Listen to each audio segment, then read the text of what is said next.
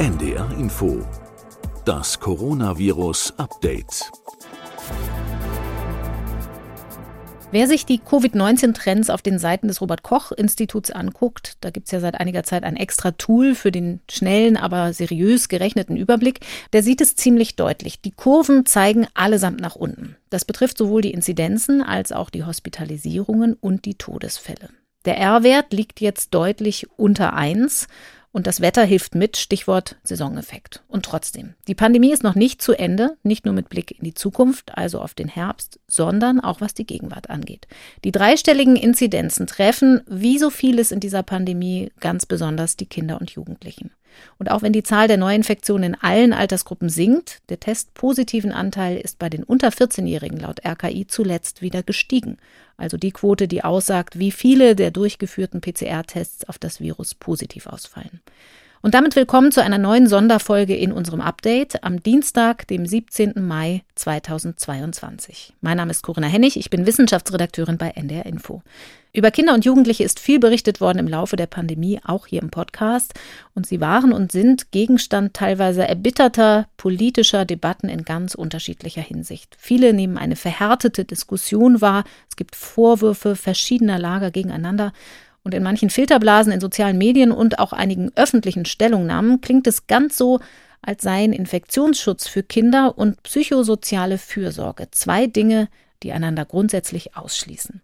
Wir wollen hier im Podcast versuchen, die Diskussion um Kinder ein bisschen zu versachlichen. Und dazu bringen wir zwei verschiedene wissenschaftliche und klinische Perspektiven zusammen, mit zwei Gesprächsgästen heute, über die ich mich besonders freue. Professor Ulrike Ravens-Sieberer arbeitet am Universitätsklinikum Eppendorf in Hamburg.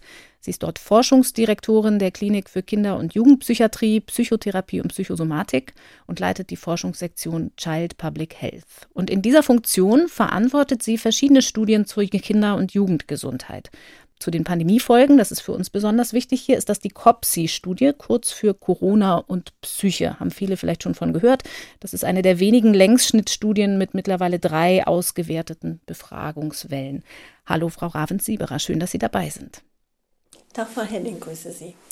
Und Dr. Daniel Filser ist Oberarzt an der Klinik für Kinder- und Jugendmedizin am Uniklinikum Jena von Haus aus Kardiologe und das Wichtigste für uns hier, er leitet die interdisziplinäre Post-Covid-Ambulanz für Kinder dort. Hallo, Herr Filser. Hallo, Frau Hennig. Ich würde Sie eingangs mal so ein bisschen um allgemeine Einschätzung bitten, bevor wir dann in Ihre jeweiligen Forschungsfelder eintauchen, wegen der Sie beide heute auch hier im Podcast sind. Es ist viel darüber berichtet worden, schon dass in anderen Ländern in der Pandemiepolitik mehr Abstriche bei den Erwachsenen gemacht wurden, zum Beispiel eine strengere Homeoffice-Quote, härtere wirtschaftliche Einschnitte, Beschränkungen im Nahverkehr und dafür im Austausch zum Beispiel die Schulen früher wieder geöffnet wurden. Wie haben Sie das wahrgenommen, Herr Filser? Wie sehr sind die Bedürfnisse von Kindern im Laufe der Pandemie in Deutschland beachtet worden oder umgekehrt gefragt, wie sehr sind sie zu kurz gekommen? Also ich habe schon das Gefühl, dass das Pandemiegeschehen am Anfang sehr auf den Rücken der Kinder kontrolliert wurde. Das heißt, dass die Einschränkungen der Kinder dramatischer gewesen sind als die, die wir Erwachsenen zu erdulden hatten. Frau Ravens-Sieberer, insbesondere was die psychischen Auswirkungen der Pandemie auf die Kinder angeht, das ist ja Ihr Forschungsfeld. Wie haben Sie das wahrgenommen, auch im Verlauf der Zeit? Wie sehr gucken wir tatsächlich auf Kinder und Jugendliche in der öffentlichen Wahrnehmung? Also ich würde auch sagen, die Bedürfnisse der Kinder wurden recht spät wahrgenommen. Und das ist aber vielleicht ja auch richtig und wichtig im Rahmen solch einer neuen Pandemie, denn zunächst war es ja so, dass die volle Aufmerksamkeit also diesen direkten infektiologischen Auswirkungen galt. Und die indirekten Folgen, also was machen eigentlich die Maßnahmen, die wurden ja erst später deutlich. Also zu Anfang wurde auch viel geschaut, wie geht es eigentlich den Älteren, weil die ja unmittelbar stark bedroht waren. Und da hat man, glaube ich, wirklich nicht im Blick gehabt, dass auch diese Pandemie-Maßnahmen tatsächlich Konsequenzen hervorrufen, die ja zu Anfang überhaupt nicht intendiert und auch nicht auf dem Schirm waren. Das kam sozusagen erst später. Mhm. Und das war wichtig. Also ich glaube, fast ein Jahr nach Pandemiebeginn hat dann die Leopoldina eine Stellungnahme herausgegeben, die sich damit beschäftigt, was hat das eigentlich für Konsequenzen im Bildungsbereich für die Kinder. Und jetzt dieses Jahr im Februar eigentlich dann auch die Stellungnahme des Expertenrats der Bundesregierung, die dann gesagt haben, jetzt muss eigentlich das Kindeswohl in der Pandemie prioritär berücksichtigt werden. Und diese Frage des Kindeswohls, die ist relativ spät aufgekommen. Wir wollen ja heute auch ein bisschen darüber reden, was genau ist dieses Kindeswohl und inwieweit hängen vielleicht auch Infektionsschutz und psychosoziale Fürsorge miteinander zusammen. Das wird manchmal so getrennt und auch gegeneinander diskutiert. Sie haben die erste Welle der COPSI-Studie im Mai und Juni erhoben. Also da wurden 1100 Kinder, etwas mehr als 1100 Kinder und mehr als 1600 Eltern befragt. Und die hat schon dann viel Beachtung in den Medien gefunden. Genau aus diesen Gründen, dass man immer mehr versucht hat, dann doch zu beachten, wie geht es den Kindern in dieser ganzen Situation. Das waren Zahlen, die relativ erschreckend waren für viele. Wie gut haben wir Journalisten da unsere Sache gemacht in der Berichterstattung über die Ergebnisse Ihrer Studie? Ist sie dem gerecht geworden? Mhm. Also vielleicht kann ich noch mal sagen, dass wenn wir uns da zurückerinnern, das war ja wirklich so, dass seit März 2020 da hat sich dann innerhalb ganz weniger Tage das Leben für ganz viele, also 13 Millionen Kinder in Deutschland ganz schlagartig verändert. Also die Lebenswelten für die Kinder sind eigentlich komplett weggebrochen. Die Kitas waren geschlossen, die Schulen waren geschlossen, die Spielplätze waren gesperrt.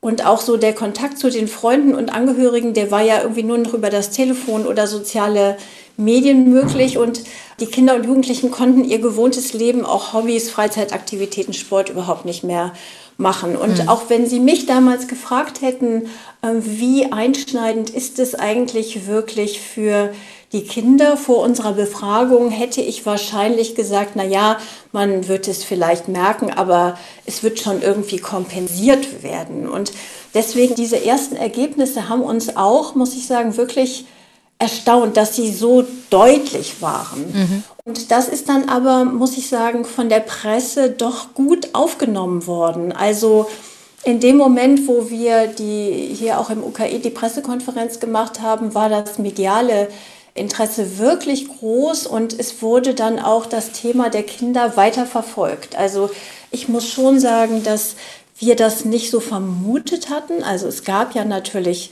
internationale Publikationen aus asiatischen Ländern mit strengeren Lockdowns, dass da eben mentale Gesundheit von Kindern schlechter wurde. Aber wir haben das für Deutschland eigentlich nicht so stark vermutet. Und das ist aber dann doch aufgegriffen worden in den Medien und auch verfolgt worden. Also ich muss sagen, ich glaube, das hat auch was bewirkt. Mhm. Wenn wir ein paar Zahlen vorwegnehmen aus dieser ersten Welle, über die wir gerade gesprochen haben, da waren zum Beispiel doppelt so viele Kinder im Vergleich zur Vorpandemiezeit, die von geminderter Lebensqualität berichtet haben. Vier von zehn Kindern. Und jedes dritte Kind hatte Probleme mit der mentalen Gesundheit. Das Risiko für psychische Auffälligkeiten hatte sich fast verdoppelt. Das sind diese erschreckenden Zahlen, von denen ich eben gesprochen habe. Wie stark muss man denn aber überhaupt unterscheiden zwischen, ich sag mal, hemdsärmlich allgemeiner, vorübergehender psychischer Belastung, die alle getroffen hat, die Kinder ganz besonders, und einer klinischen Manifestation? Also vielleicht kann ich vorausschicken, dass wir natürlich diese Verschlechterung der psychischen Befindlichkeit von den Kindern deswegen beurteilen konnten, weil wir Zahlen hatten von vor der Pandemie. Mhm. Also das wissen wir, weil wir eigentlich seit mehr als 20 Jahren uns in großen Längchenstudien gemeinsam mit dem Robert Koch Institut die psychische Befindlichkeit und auch die Lebensqualität von Kindern angucken und zwar auch, indem wir sie selber danach befragen und auch ihre Eltern. Das ist vielleicht nochmal wichtig zu sagen oder mir wichtig zu sagen, weil wir immer versucht haben, den Kindern eine Stimme auch zu geben. Mhm. Und jetzt war es so, dass nach Beginn der Pandemie, wie Sie gesagt haben, war es einfach so, dass sich die Lebensqualität der Kinder deutlich verschlechtert hatte. Also vorher konnte man sagen, ungefähr 20 Prozent aller Kinder, also zwei von zehn, hatten vor der Pandemie eine eingeschränkte Lebensqualität und dann war es auf einmal doppelt so hoch, also vier von zehn. Und das heißt im Grunde genommen, das sind verschiedene Lebensbereiche von Kindern, die damit einfließen. Also sie fühlten sich weniger fit und wohl, haben weniger Energie gehabt, können sich nicht gut konzentrieren, waren weniger autonom. Aber vor allen Dingen muss man sagen, was so besonders einschränkend war, ist, dass sie die sozialen Kontakte abbrechen mussten. Also, dass sie ihre Freunde nicht mehr sehen konnten und auch, dass sie Angst hatten, dass die Leistungen in der Zukunft würden nicht mehr bringen können, weil ja auch die Schule geschlossen war. Also Zukunftsängste und die Angst, den Kontakt zu Freunden, zu den besten Freunden zu verlieren, das waren so die Hauptsorgen. Und natürlich hat sich das auch niedergeschlagen in allgemeinen psychischen Belastungen, die wir mit Screening-Instrumenten erfassen. Also wenn die psychische Gesundheit des Kindes beeinträchtigt ist und das zeigt sich eben oft in so einer Kombination von belastenden Gefühlen, Verhaltensweisen und Beziehungen. Und hier ist mir ganz wichtig zu sagen, natürlich wird nicht jede psychische Auffälligkeit zu einer psychischen Erkrankung. Mhm. Das ist das, worauf Sie angespielt haben. Also eine Belastung heißt noch nicht, dass man die Diagnose auch bekommt oder dass man auch daran erkrankt. Es heißt aber erstmal, dass das Risiko dafür steigt. Und wir sehen ja auch jetzt, sozusagen fast zwei Jahre nach Beginn der Pandemie, dass die Versorgung sozusagen hier erdrückt wird von Anfragen. Mhm. Also, dass im Grunde genommen wir immer noch nicht sagen können, alle, die belastet waren, sind erkrankt, aber es sind doch viele, wo Abklärungsbedarf besteht. Wir wollen im Verlauf dieser Folge noch ein bisschen differenzieren, wer genau ist da wie betroffen, wer vielleicht auch tatsächlich eher nicht und ist gut durch die Pandemie gekommen oder kommt gut dadurch. Und auch diesen Versorgungsaspekt möchte ich gern später nochmal ansprechen. Trotzdem noch eine Begriffsklärung. Sie haben eben von psychischer Belastung gesprochen zur Unterscheidung und in der COPSI-Studie gibt es auch den Begriff psychische Auffälligkeit. Was genau meint das in diesem Spektrum zwischen einem höheren Risiko und einer tatsächlichen Erkrankung? Also wir haben ja sozusagen die Belastung erfasst mit Screening-Instrumenten. Und das ist sozusagen ein Screening-Instrument für psychische Auffälligkeit. Das heißt, man erreicht da einen bestimmten Wert und wenn der über einem bestimmten Niveau ist, dann würde man sagen, innerhalb dieses Screening-Instrumentes ist ein bestimmtes Kind auffällig. Das heißt, es sollte abgeklärt werden bei Fachleuten, ob hier eventuell eine Diagnose besteht oder ob die Auffälligkeit so ist, dass man intervenieren müsste. Mhm. Einmal würde ich gerne, bevor wir dann in Ihre beiden Gebiete einsteigen, auf Ihren Bereich äh, trotzdem noch mal im großen Ganzen schauen, wenn Sie alle drei Wellen in den Blick nehmen. Wir haben ja jetzt ein paar Zahlen aus der ersten Befragungswelle angesprochen. Die letzte war jetzt im vergangenen Winter. Wie hat sich die psychische Situation der Kinder entwickelt im Pandemieverlauf? Also wir hatten ja am Anfang den ersten Lockdown Begriff in aller Vorsicht äh, zu verwenden im internationalen Vergleich, aber mit den härtesten Einschnitten. Dann gab es eine Befragungswelle im Herbst 2020, als es ja. diesen Lockdown Light, also diesen immer wieder verlängerten, aber nicht so heftigen Lockdown gab, also die Maßnahmen zumindest. Und in der letzten Welle, dann hatte sich ja auch von den Grundvoraussetzungen schon wieder einiges verändert. Wie hat sich da die Situation der Kinder entwickelt? Wie ging es ihnen? Ist es besser geworden? Mhm. Also wir können sagen, dass wir insgesamt so die ersten 18 Monate überblicken mit drei Befragungswellen. Und man kann grundsätzlich sagen, dass die zum Schluss, also in der dritten Welle, die Belastungen durch die Pandemie etwas zurückgegangen sind. Also nach einer langen Phase der Belastung zu Beginn und dann auch noch mal bei der zweiten Befragung einer weiteren Verschlechterung hatte sich dann im Herbst die Lebensqualität der Kinder und auch die psychische Gesundheit etwas verbessert.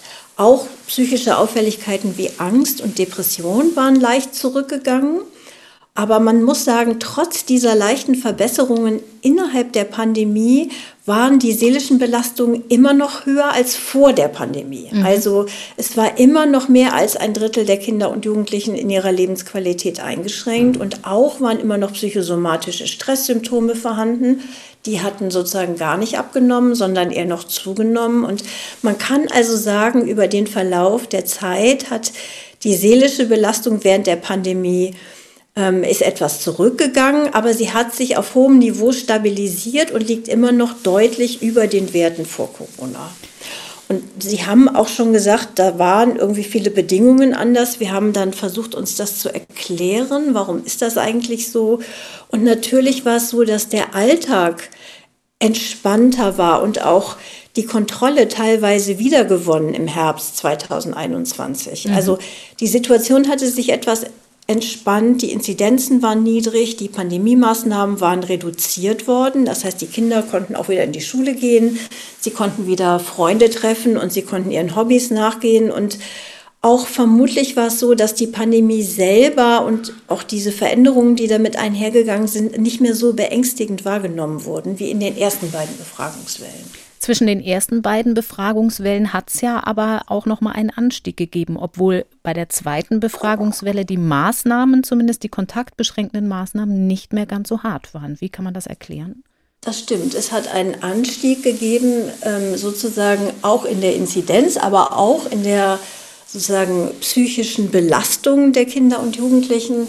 Und vielleicht muss man sagen, dass die erste Welle, da war sozusagen, da war alles neu, da war alles bedrohlich, die Inzidenzen waren aber nicht so hoch. Während der zweiten Befragung sind die dann so ein bisschen gefühlt durch die Decke gegangen. Mhm. Und da war es dann aber auch noch mal so, dass über härtere Maßnahmen diskutiert wurde. Also das spielt, glaube ich, eine Rolle. Insgesamt muss man sagen, wir haben das selber nicht so voraussehen können. Also wenn Sie mich damals gefragt haben, dann war es ja so, wir haben die erste Befragung initiiert, weil wir gedacht haben, wir müssen einfach mal gucken, wie es den Kindern geht und was die uns sagen, was sie eigentlich besonders belastet, als eigentlich noch niemand über die Kinder gesprochen hat. Und dann haben wir gedacht, na ja, dann machen wir doch die zweite Befragung einige Monate später, wenn die Pandemie dann eigentlich schon wieder vorbei ist. Aber dann ging es erst noch mal so richtig los, so dass das da noch mal genau in diesen Zeitraum fiel und auch danach wieder haben wir dann gesagt, naja, dann befragen wir doch wieder ein Jahr später im Herbst, wenn dann die Pandemie vorbei ist. Und da standen wir wieder am Anfang von steigenden Zahlen. Wir hatten zwar den Sommer hinter uns, sodass im Grunde genommen, Sie sehen schon, aus dieser eigentlich einmalig geplanten Befragung dann jetzt ein Längsschnitt geworden ist, der auch noch weitergeht. Aber Sie können natürlich nicht immer antizipieren, wie sich die Pandemie und damit auch die Lockdown-Maßnahmen, wir hatten ja nicht wirklich einen strengen Lockdown, aber wie sich die Maßnahmen weiter dazu entwickeln. Mm, und ich glaube, dass mit der zweiten Befragung, warum das so anstieg, war auch die Maßnahmen sozusagen zur Pandemie-Eindämmung. Die Kontakte wurden reduziert, die Schulen wurden nochmal geschlossen und es war nicht ersichtlich, wann das aufhören würde. Das war, glaube ich, das Beängstigende. Herr Filser, da sind wir eigentlich schon mittendrin in dieser Diskussion. Was ist denn aber eigentlich Belastung durch die Pandemie? Sind es die Maßnahmen? Sind es nur die Maßnahmen? Welche Rolle spielt das Virus selbst für Kinder und Jugendliche? Viele Kinderärzte, zumindest die sich öffentlich geäußert haben, vor allem auch Vertreter der pädiatrischen Fachgesellschaften, haben das lange Zeit mit dem Tenor getan. Das Virus selbst ist für Kinder gar nicht so gefährlich.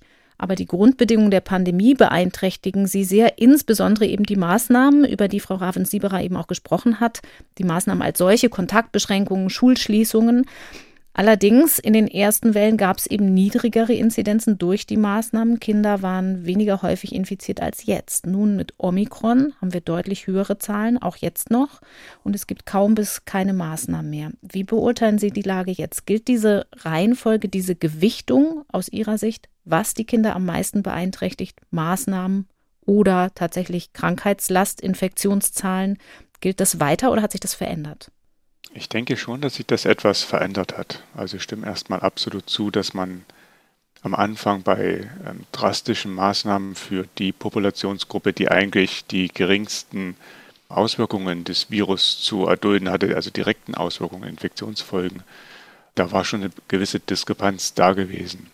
Und ja, mittlerweile muss man sagen, auch wenn jetzt bei Omikron, das kann man schon gut sagen, die akute Infektion milder verläuft als bei Alpha, Delta und dem Wildtyp, das ist nicht nur bei Erwachsenen so, das ist auch bei Kindern so, mhm. haben wir natürlich eben ein anderes Verhältnis zu Infektionszahlen und zu ja, Maßnahmen, wenn man es so nennen möchte. Also das, was jetzt im Moment noch aktiv ist, beschränkt sich ja im Wesentlichen auf Maske tragen und gelegentliche Testung und Isolierung. Mhm. Und ja, da muss man schon sagen, mittlerweile denke ich, dass auch bei einem milderen Verlauf aufgrund eben dieser hohen Infektionszahlen, die das leider ein bisschen aufwiegen, im Moment eher die Krankheitsfolge, die direkte Krankheitsfolge, das ist, was mehr eine Rolle spielt. Durch die hohen Inzidenzen dann tatsächlich auch. Sie kümmern sich ja um Langzeitfolgen des Virus in der Ambulanz. Was wissen Sie trotzdem auch über die akuten Krankheitsverläufe, die dann ja bei Kindern und Jugendlichen auch für andere Kinder und Jugendliche sichtbar wird? Also immer mehr Kinder werden jemanden kennen aus ihrem Freundeskreis, bei dem das nicht ganz mild verlaufen ist. Also die Definition von mild heißt ja erstmal, ähm, das ist immer gar nicht so einfach ähm, zu sagen. Ne? Also wer nicht im Krankenhaus ähm, landet, der hat eine milde Infektion. Das mhm. heißt nicht, dass man nicht zu Hause auch hohes Fieber haben kann und ein schweres Krankheitsgefühl. Das wird immer so ein bisschen unterschätzt. Ne? Das ist für uns trotzdem noch eine milde Erkrankung. Wenn ich mir so anschaue, womit wir uns im Krankenhaus beschäftigt haben im letzten Jahr und auch jetzt gerade in den letzten Wochen und Monaten, dann ist schon das äh, SARS-CoV-2-Virus der Erreger, der uns am meisten beschäftigt hat. Ne? Also da ist einfach eine Krankheitslast durch diesen Erreger da, auch mhm. schon durch die akute Erkrankung. Trotzdem, die Erkrankung verläuft bei Kindern mild. Wir haben ganz wenig Todesfälle, die mit diesem Virus assoziiert sind bei Kindern. Das sind unter 100. Wir haben ein kleines bisschen dieses PIMS, das pädiatrische Multisystem-Inflammationssyndrom, das aber auch unter Omikron jetzt deutlich seltener ist, als es zum Beispiel noch unter Delta der Fall war. Mhm. Und wir haben diese große Blackbox leider, die sich Long-Covid nennt. Haben sich die hohen Inzidenzen unter jungen Leuten in irgendeiner Form auch in den mentalen Auswirkungen niedergeschlagen, Frau Ravens-Sieberer? Also es gibt ja diese, diese übliche Frage auch unter Erwachsenen, na, hast du es schon gehabt oder bist du noch verschont geblieben? Spielt das eine Rolle? Was wissen wir darüber? Also wir haben natürlich auch gefragt, wie stark die Angst ist, auch die, sozusagen die Erkrankung zu bekommen. Ich denke, das ist natürlich schon ein Thema, aber es ist sozusagen, ich glaube, viel stärker bei den Kindern und Jugendlichen ausgeprägt, was die Angst vor den Maßnahmen zur Pandemiebekämpfung mhm. betrifft. Also es ist nicht die Erkrankung selber, die sie selbst erfahren, sondern vielleicht auch eher die Sorge um die Angehörigen und vielleicht auch Oma und Opa und Eltern, dass die die Erkrankung bekommen. Das haben sie uns mitgeteilt, spielt schon eine Rolle, aber man muss schon deutlich sagen, dass eigentlich so die Einschränkungen der psychischen Befindlichkeit nicht auf die Erkrankung direkt zurückzuführen sind, sondern eigentlich mit den Maßnahmen zur Infektionsreduktion einhergehen. Herr Filser, Sie haben eben gesagt, Blackbox, Long-Covid oder Post-Covid bei Minderjährigen. Wir wollen versuchen, die mal ein bisschen aufzumachen und da reinzugucken.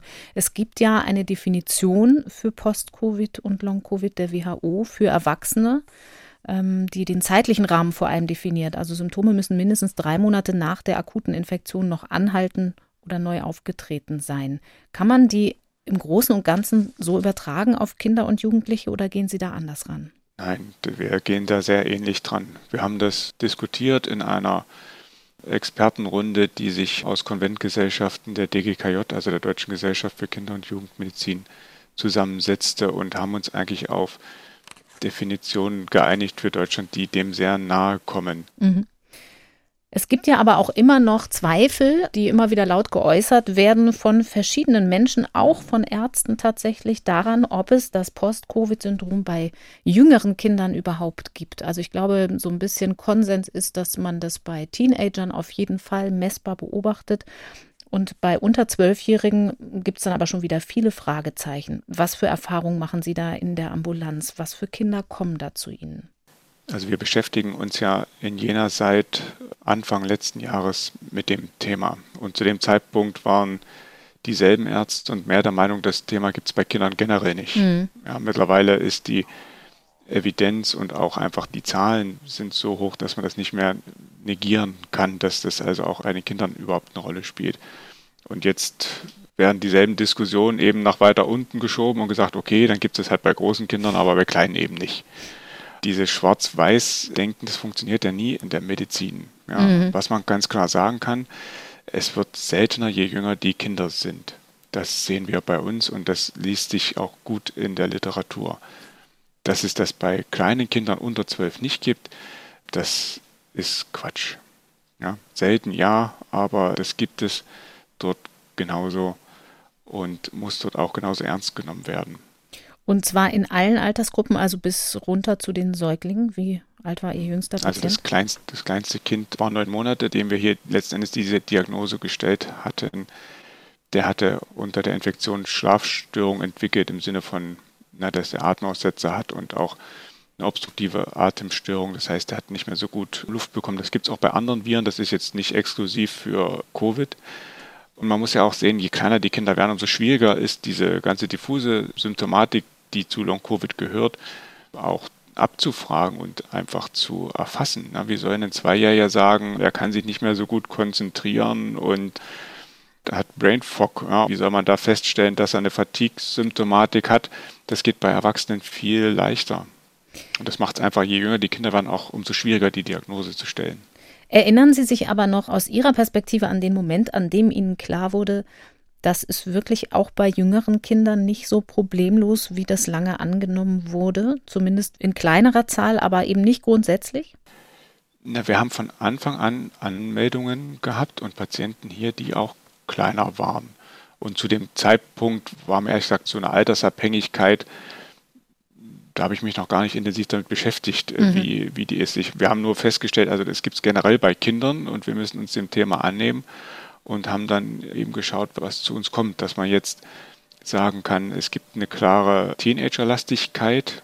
Ich habe so ein bisschen das Gefühl, dass das irgendwie mit Prä- und Postpubertär zu tun hat. Ja, dass wenn man postpubertär ist, das Risiko höher ist als präpubertär, was dann eben auch gut mit diesen 11, 12 Jahren passt. Mhm.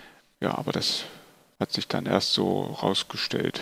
Sie haben die Ambulanz im Frühjahr 2021 eröffnet in Jena. Warum war das notwendig? Warum konnte man die Patienten nicht mehr im üblichen Krankenhausbetrieb diagnostizieren und behandeln? Ja, also eigentlich hat es den richtigen Anschluss, den gab es im Herbst. Da hatten wir zwei oder drei Leistungssportler gehabt aus dem Sportgymnasium, die natürlich sehr gut von der Leistungsfähigkeit gemonitort sind und die nach Covid einfach nicht mehr leistungsfähig gewesen sind und nachvollziehbar, weil mhm. das ja auch ein Klientel ist, das einfach, das will Leistung bringen. Ne?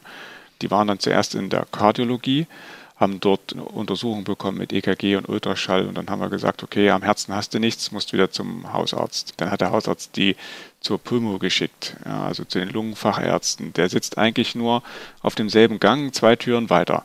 Da waren die dann ein paar Tage später dort gewesen, dann hat er eine Lungenfunktion gemacht, hat die sich angeschaut, hat gesagt, ja, ich finde jetzt an der Lunge auch nicht so richtig was. Geh woanders hin, vielleicht hängt das Ganze ja mit irgendwas Rheumatologischem zusammen. Ja. Mhm. Und dann sind die wieder zum Kinderarzt gegangen. Und dann haben wir uns irgendwann mal auf dem Gang getroffen, nachdem die dann zugenommen haben, diese Patienten, und sagten, ja, wir werden denen einfach nicht gerecht, mhm. so wie es im Moment läuft. Ja, äh, wir schicken die von Pontius zu Pilatius, wir bürden dem Kinderarzt etwas auf, was er eigentlich nicht leisten kann, das müssen wir besser machen. Mhm. Haben uns dann alle zusammen, also alle Fachrichtungen in der Kinderklinik zusammengesetzt und haben ein Programm erarbeitet, wo jeder mal für sich recherchiert hat, was gibt es denn für Folgen nach Covid in meinem Organgebiet, was sollten wir uns anschauen und haben daraus dann ein Programm gebastelt und eben die Patienten strukturiert angeschaut. Mhm. Sie haben eben schon angesprochen, wie schwierig das aber ist festzustellen. Je jünger er ist, vor allem hat jemand ein Post-Covid-Syndrom, ein Long-Covid-Syndrom. Und schon in der Forschungsliteratur zu Erwachsenen kursieren ja auch ganz verschiedene Zahlen. So langsam einigt man sich da auf eine oder zwei Größenordnungen. Bei Kindern ist es eben noch mal schwieriger, überhaupt diesen kausalen Zusammenhang herzustellen, gerade wenn die Infektion ja ein paar Wochen oder Monate zurückliegt. Worauf würden Sie sich jetzt festlegen, ich sage mal bewusst festlegen, aber wir machen das in aller Vorsicht, was die Prävalenz angeht. Wie hoch ist der Anteil von ehemals infizierten Kindern, die von Post-Covid oder Long-Covid betroffen sind aus der Studienliteratur? Also für Erwachsene sind es ja also diese ungefähr 10 Prozent, mhm. an denen man sich festhält. Was man ganz sicher sagen kann, es ist bei Kindern seltener. Mhm. Ja, das ist das, denke ich, was man, was man sicher sagen kann. Dann schwankt die Studienliteratur, die eine Kontrollgruppe dabei hat, die also versucht, diese Lockdown-Effekte, Pandemie-Effekte rauszurechnen, irgendwo zwischen 0,8 und 13 Prozent, wobei sich die meisten Studien irgendwo so um die 3 Prozent einpendeln. Wenn ich mich festlegen muss auf eine Zahl, dann denke ich, dass drei Monate nach der Infektion höchstens noch ein Prozent der Kinder unter Folgen wirklich des Virus leidet. Das heißt, in den Wochen nach der Infektion könnten das auch mehr sein, bei denen es dann aber eben vergleichsweise schnell wieder abklingt. Richtig. Na, wir haben nach vier Wochen ist die Zahl sicherlich noch etwas höher, aber auch noch mit einer sehr, sehr guten Prognose versehen, dass man wirklich sagen kann, gibt dem Körper etwas Zeit, sich zu erholen, damit umzugehen. Die Chancen, dass das alles wieder normal wird, die sind sehr, sehr gut. nach drei Monaten muss man dann sagen, wer dann wirklich noch unter, unter Problemen leidet, der hat schon auch eine Chance, dass sich das noch ein bisschen hinzieht. Wenn die Altersverteilung aber so unterschiedlich ist und wir jetzt diese meinetwegen ein Prozent auf die Gesamtzahl der Minderjährigen in Deutschland beziehen, dann ist das in den Altersgruppen ja unterschiedlich verteilt. Das heißt, kann man da einfach so linear von ausgehen, je älter die sind, also je eher sie dann in der Pubertät sind, ist die Prävalenz dann wieder deutlich höher. Also kommt es einfach dann doch vielleicht bei 10 Prozent vor, bei 8 Prozent? Ja, also ich denke immer noch seltener als bei Erwachsenen, aber ja, sicherlich haben wir unter dem wenn man sich so das, das Risikokollektiv der Kinder raussuchen möchte, was jetzt Mädchen im Alter von 15 bis 17 Jahren wären, dann ist es sicherlich hier eher Richtung die 10 Prozent, wobei es die eben nicht ganz erreicht. Mhm. Mädchen sind überbetont, haben Sie jetzt gerade schon angedeutet. Genau, ja, Mädchen sind wie bei den Erwachsenen, da sind Frauen überbetont und das sehen wir auch, Mädchen sind überbetont. Mhm. Es gibt ja ganz verschiedene Studien mittlerweile. Wir wollen hier auch ein paar verlinken im Podcast. Es gibt ziemlich gute Daten aus Dänemark, es gibt Daten aus England. Auch das wissen wir hier schon aus dem Podcast und Leute, die viel lesen. Trotzdem haben die eben ganz unterschiedliche Zahlen, weil die Erforschung so schwierig ist. Was würden Sie sagen, was ist das Grundproblem tatsächlich, was manche Studien dann haben? Weil sie müssen ja irgendwie einen Vergleich ziehen zu dem, was an uninfizierten Kindern an Symptomen vorkommt, generell, dieses Hintergrundrauschen. Also das Hintergrundrauschen rauszurechnen ist erstmal extrem schwierig. Ja, die ersten Studien, die dazu rauskamen, haben eben Symptome gezeigt von ja, bis zu 60 Prozent, wo eben kein Kontrollkollektiv dabei war und wo die Frage dann relativ einfach formuliert war. Also hast du in den letzten vier Wochen Kopfschmerzen gehabt, so nach dem Motto, ja, okay, ist ein Long-Covid-Symptom. Mhm. Und was es eben schwierig macht, ist mit einem Fragebogen eine Erkrankung abzufragen, die letzten Endes, da sind bis zu 200 Symptome beschrieben, die irgendwie damit zusammenhängen können. Um einen Fragebogen zu konzipieren, der das so genau abfragt, dass er wirklich sagt, okay, wie war es vor der Infektion, wie war es danach, wie hat sich das verändert.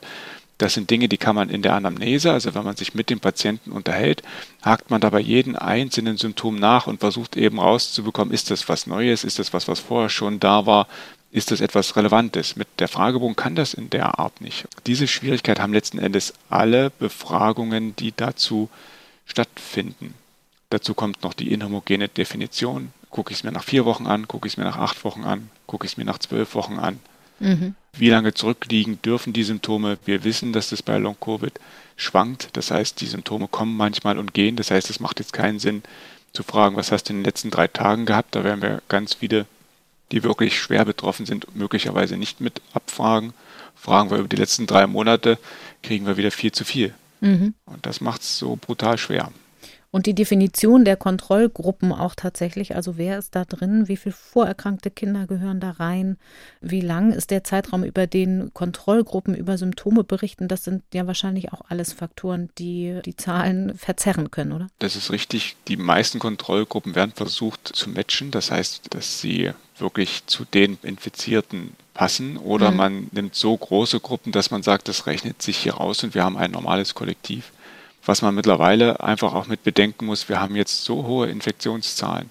Wenn ich jetzt einen Fragebogen rausschicke an Kinder, von denen ich weiß, die hatten einen positiven Test, PCR bestätigt, und nehme einfach ein Schulkollektiv als Kontrollgruppe, ohne zu gucken in der Serologie, ob die auch infiziert waren, das kann ich eigentlich schon nicht mehr machen. Also mhm. Also mittlerweile ist die Infektion so weit unter der Bevölkerung verteilt gewesen, dass sich das Kontrollkollektiv eigentlich kontrollieren muss, also wirklich beweisen muss, die hatten die Infektion nicht. Hm. Dunkelziffer immer ein schwieriger Faktor bei Kindern tatsächlich. Woher kommen denn die für Sie verlässlichsten Zahlen? Welche Studien in diesem großen Wust an Literatur sind für Sie am einleuchtendsten? Ich hatte es angesprochen, in Dänemark gibt es die Long-Covid-Kids-Studie, die da läuft. In hm. England gibt es die Clock-Studie. Aber es gibt auch Schweiz, Italien. Ja, also die, die Studien mit den meisten, also diese Fragebogenstudien mit den meisten Patienten kommen beide aus Dänemark, die ein ganz gutes System eben mit der Erfassung haben. Wer da PCR positiv ist, der wird erfasst und kann angeschrieben werden und so, dass die tatsächlich die gesamte Bevölkerung anschreiben können für solche Fragen. Mhm. Das funktioniert in Dänemark sehr viel leichter, als es in Deutschland der Fall ist. Die Clock-Studie aus England ist auch eine sehr große Studie mit vielen tausend Kindern.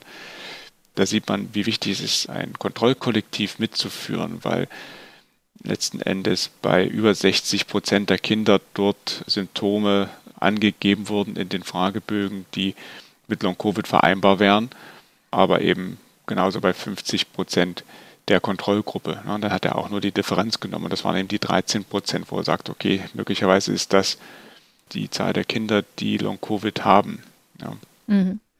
Und auch aus Deutschland gibt es zumindest eine Studie, die man da noch erwähnen kann, die sich Krankenkassendaten angeschaut hat von 2020 und dort geschaut hat, wie hoch ist denn das Risiko nach einer Infektion noch eine Diagnose zu bekommen, die mit Long-Covid zusammenhängen könnte. Mhm. Also zum Beispiel Husten oder eine Fatigue-Symptomatik. Und ähm, die haben das Risiko für die Kinder auch mit 1,3 berechnet im Vergleich zum Kontrollkollektiv. Das ist eine Studie aus Dresden, richtig?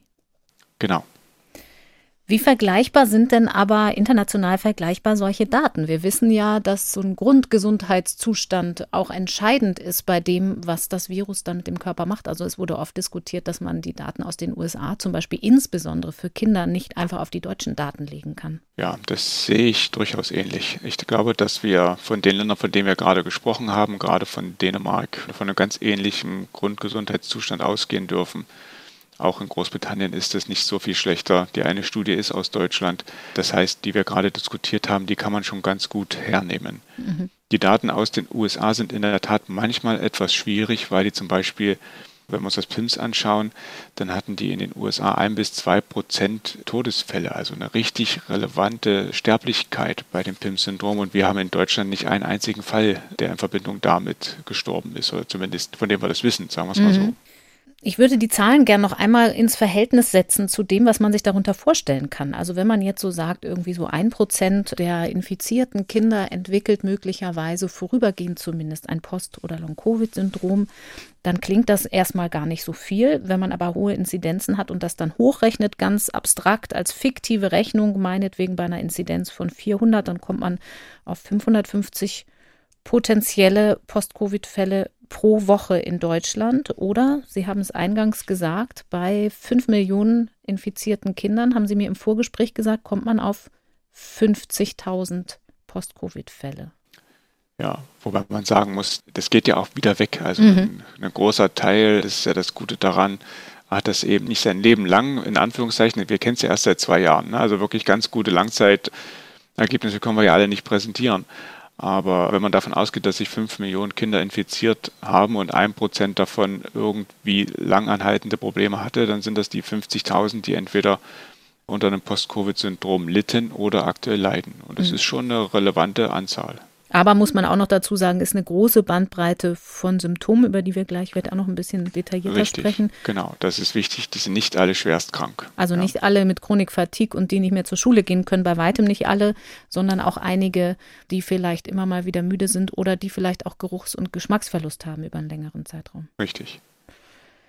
Wissen wir etwas darüber, wie die Struktur der betroffenen Kinder und Jugendlichen ist? Also Frau Ravens-Sieberer kennt das aus ihrem Zugang, ihrem Forschungszugang, dass ja der sozioökonomische Hintergrund eine große Rolle dafür spielt, wie sehr jemand ein Risiko hat, an Folgen der Pandemie zu leiden, aber auch eben an Erkrankungsfolgen in jeglicher Hinsicht. Gibt es da irgendwelche Daten zu tatsächlich auch, was Long- und Post-Covid bei Minderjährigen angeht? Aus meinem Wissensstand gibt es keine wirkliche Bindung an eine bestimmte sozioökonomische Struktur beim Auftreten mhm. von Long-Covid-Syndrom.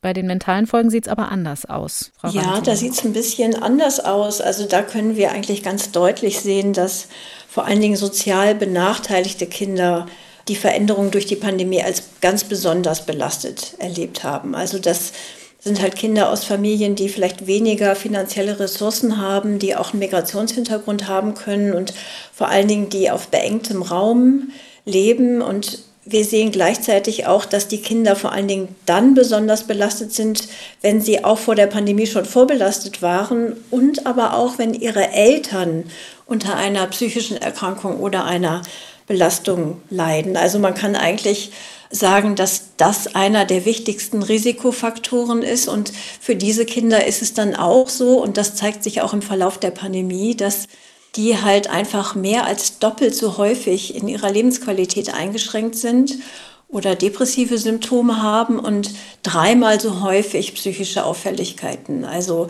das ist schon so, dass wir natürlich wissen, dass diese Kinder schon vorher auch gesundheitlich belastet waren. Das wissen wir ja auch aus der Erwachsenenforschung, dass das sozusagen da einen Zusammenhang mit dem sozialen Gradienten gibt. Aber das ist in der Pandemie einfach nochmal eklatant deutlich geworden. Kinder, die zu Hause irgendwie nicht aufgefangen werden können, die auch keine Wertschätzung erhalten und deren Sorgen und Nöte nicht gehört werden, denen geht es eben besonders schlecht. Also man muss sich vorstellen, wenn jetzt alle Lebenswelten wegbrechen, dann bleiben eigentlich die Eltern noch zu Hause und wenn die nicht da sind, weil auch besonders belastet, aus welchen Gründen auch immer, oder einfach zeitlich nicht anwesend, dann wird das zum Problem.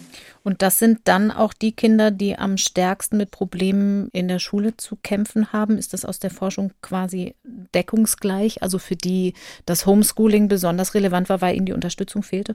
Genau, also weil sozusagen sie zu Hause nicht aufgefangen wurden und weil wir ja natürlich lange darüber nicht diskutiert haben, was gibt es eigentlich für Strukturen, die wirklich flächendeckend sind, die so etwas wie fehlende Bildung, wie die das auffangen können. Also die Schulen haben ihr Bestes gegeben, davon bin ich überzeugt, aber es war eben sehr unterschiedlich. Also sie haben viele Schulen und Lehrer gehabt, die haben versucht, den Kontakt zu halten zu den Kindern und bei anderen hat es aus vielen Gründen nicht so gut geklappt. Aber ich glaube, wenn das so ein bisschen zufällig ist oder auch willkürlich, dann haben wir noch nicht die richtigen Strukturen etabliert. Und es geht hier da vor allen Dingen gar nicht so sehr um die Lerninhalte, fand ich immer, sondern wirklich auch darum, den Kontakt zu erhalten und die Lernmotivation. Das war wahrscheinlich in dem Rahmen viel wichtiger. Und da sind viele dieser Kinder, die auch sonst Risiken in sich vereinen, sind da aus dem Blick geraten und auch oft gar nicht mehr in Kontakt mit der Schule geblieben. Wir haben den Begriff vulnerable Gruppen so gelernt, vor allen Dingen für die alten Menschen in unserer Gesellschaft. Würden Sie sagen, nee, das ist aber eigentlich auch ein Begriff, den man auf diese Gruppe von Kindern definitiv anwenden muss in Bezug auf die gesamte Pandemie, gesundheitliche, aber mhm. eben auch mentale und Bildungsfolgen? Ja, auf jeden Fall. Also wir haben ja natürlich aber auch immer alle Kinder als sozusagen vulnerabel bezeichnet, einfach weil sie Entwicklungsaufgaben zu erledigen haben in einem bestimmten Alter und sich ablösen müssen. Sie müssen Selbstwirksamkeit, sie müssen Selbstsicherheit, sie müssen Kompetenzen erlernen. Deswegen ist es immer generell schon eine vulnerable Phase. Aber das gilt für diese Kinder natürlich ganz besonders, einfach weil sie schlechtere Startbedingungen haben. Sie haben in der COPSI-Studie aber nicht nur nach zum Beispiel depressiven Symptomen gefragt, nach Angst, nach mir geht es nicht gut mit dieser Situation, ganz allgemein gesagt, sondern auch nach psychosomatischen Beschwerden. Also Kopfschmerzen und Bauchschmerzen sind so klassische Symptome bei Kindern. Welche Rolle spielen die insbesondere auch mit Blick auf die verschiedenen Gruppen von Kindern? Mhm. Also wir haben ja oft gesehen, dass sich psychische Belastung in körperlichen Beschwerden äußert und dann spricht man von sogenannten psychosomatischen Beschwerden und da haben wir auch ganz konkret nach bestimmten Befindlichkeiten gefragt und wir sehen natürlich, dass diese Beschwerden, sowas wie zum Beispiel Niedergeschlagenheit, aber auch Kopf- oder Bauchschmerzen, auch Konzentrationsschwierigkeiten, also auch diese Dinge, von denen jetzt auch Herr Filser berichtet hat, Einschlafprobleme, Schlafprobleme, Gereiztheit, dass die während der Pandemie oder sagen wir mal im Vergleich zu der Zeit vor der Pandemie haben die sich fast verdoppelt und auch hier sind es wieder die Kinder aus niedrigen sozialen Schichten, sage ich jetzt mal etwas verallgemeinernd, die das sehr in sich vereinen. Mhm. Ist denn aber auch denkbar, dass da in Ihren Zahlen einiges an Post-Covid-Fällen mit drinsteckt? Das ist ja genau der Bereich, wo sich jetzt was überschneidet, wie Sie es selber gerade angesprochen haben.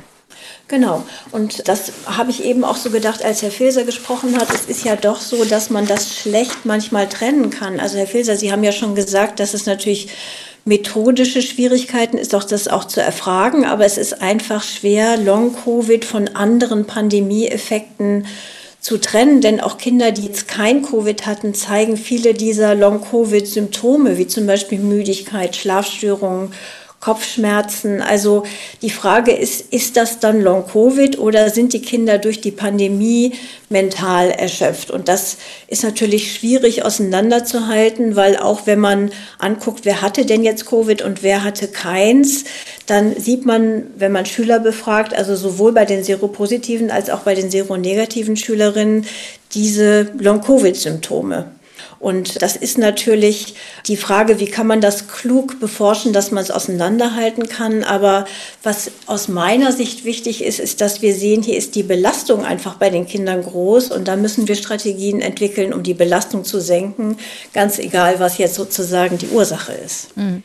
Herr Filser, Sie haben in Ihrer Ambulanz natürlich genau entwickelt, gerade weil Sie interdisziplinär arbeiten. Sie haben das vorhin schon gesagt, wer da alles damit befasst ist im Falle eines Falles. Da haben Sie natürlich genaue Strukturen entwickelt, um eine Diagnose zu stellen. Kommen denn viele Kinder und Jugendliche zu Ihnen nach Infektion mit psychischen, aber auch vielleicht neurologischen Symptomen, die aber dann am Ende weggeschickt werden müssen, wenn man sagt, das ist kein Post-Covid, das ist was anderes, was du hast? Also wegschicken tun wir keinen, aber wir haben durchaus Anmeldungen und auch Patienten, die da sind, die wir dann am Ende anderen Krankheitsbildern zuordnen. Also was Frau Raven-Sieberer gesagt hat, ist völlig richtig. Es ist sehr, sehr schwer zwischen Post-Covid-Symptomen und ja, den allgemeinen Belastungssymptomen durch die Pandemie zu unterscheiden ich versuche ehrlich gesagt, diese Trennung manchmal gar nicht mehr so hart vorzunehmen, weil wir sehen ein Kind mit Symptomen und Leidensdruck. Unser Anspruch ist primär erstmal eine Erkrankung auszuschließen, die das verursacht, die wir behandeln könnten. Mhm. Das heißt, das ist äh, eigentlich unser Anspruch. Wir möchten nicht eine zum Beispiel Myokarditis übersehen, wir möchten nicht eine Depression übersehen oder eine Lebererkrankung. Und das ist der Anspruch unserer Diagnostik. Wegschicken und hieße ja auch in dem Fall nicht nach Hause schicken, sondern sie werden genau. gegebenenfalls woanders hin überwiesen, weil schlecht geht es ihnen allemal. Genau, und das nehmen wir ernst, egal wo das nun herkommt. Ja, darum geht es ein bisschen bei uns und das ist ein kleines bisschen das Problem der Kinder, wenn sie zu uns kommen, dass sie in der Regel seit Wochen Probleme haben und die Familien oftmals das Gefühl hatten, nicht ernst genommen worden zu sein. Und wir versuchen für diese Kinder einen Weg zu finden, aus dem sie aus ihrer derzeitigen Problematik rauskommen. Das ist bei einigen eine psychosomatische Lösung, wo wir dann tatsächlich sagen, okay, wahrscheinlich eher weniger Post-Covid-Syndrom, vielleicht doch eher was Psychosomatisches. Na, wobei eben, wenn man sich überlegt, wie entstehen so psychische Erkrankungen, da gibt es Forschungsfelder, die sich sehr damit beschäftigen, ob das nicht auch ein Ungleichgewicht von Hormonen, von Transmittern ist, die dazu führt, dass solche psychischen Erkrankungen entstehen. Da beschäftigt sich zum Beispiel das Deutsche Zentrum für psychische Gesundheit in Jena sehr stark damit. Ich sehe das gar nicht so als diskrepantisch schwarz-weiß, entweder psychosomatisch oder Virusfolge, sondern das sind für mich sehr viele Grautöne und wir müssen eben den Ansatz finden, der dem Kind am besten hilft. Wie gut ist eigentlich in der Öffentlichkeit in Ihrer Wahrnehmung dieses Phänomen Psychosomatik verstanden? Es gibt ja immer noch Menschen, die sagen, aha, da bildet sich also jemand nur was ein. Ja, die Frage könnte auch wieder an uns beide gehen. Ne? Ja. Ich, kann mal, äh, ich kann mal damit anfangen und finde, die Stigmatisierung von psychischen Erkrankungen und dementsprechend auch von psychosomatischen Erkrankungen ist leider in unserer Gesellschaft ähm, immens. Das heißt, das wird nicht ansatzweise so ernst genommen. Das sieht man ja schon an der Diskussion gerade. Ne? Also entweder hast du Long-Covid mhm. oder Post-Covid-Syndrom, also eine Viruserfolge, was echtes, oder es ist halt was Psychosomatisches. Dann bitte reiß dich doch mal zusammen und äh, mach wieder. Ja? Und das finde ich ist eine Katastrophe, diese Herangehensweise. Frau Ravensieber? Also ich, ja, ich, also ich möchte das unterstreichen und vielleicht auch nochmal, ich glaube auch, man darf es nicht gegeneinander ausspielen. Ist es jetzt körperlich oder psychisch, weil wir ja einfach wissen, dass im Grunde genommen dieser Zusammenhang zwischen Körper und Psyche so stark ist, dass eigentlich diese Trennung ist oft artifiziell. Also ähm, wir haben bei vielen primär psychischen Erkrankungen wie Depressionen oder Ängsten oder Persönlichkeitsstörungen treten auch gehäuft unspezifische körperliche Symptome auf und umgekehrt. Also diese Trennung in sozusagen rein psychische und rein somatische Erkrankungen ist häufig nicht möglich und auch deswegen schwierig, weil es auch ja lange die Disziplinen innerhalb der Medizin verhindert hat zu kooperieren. Das ändert sich ja jetzt.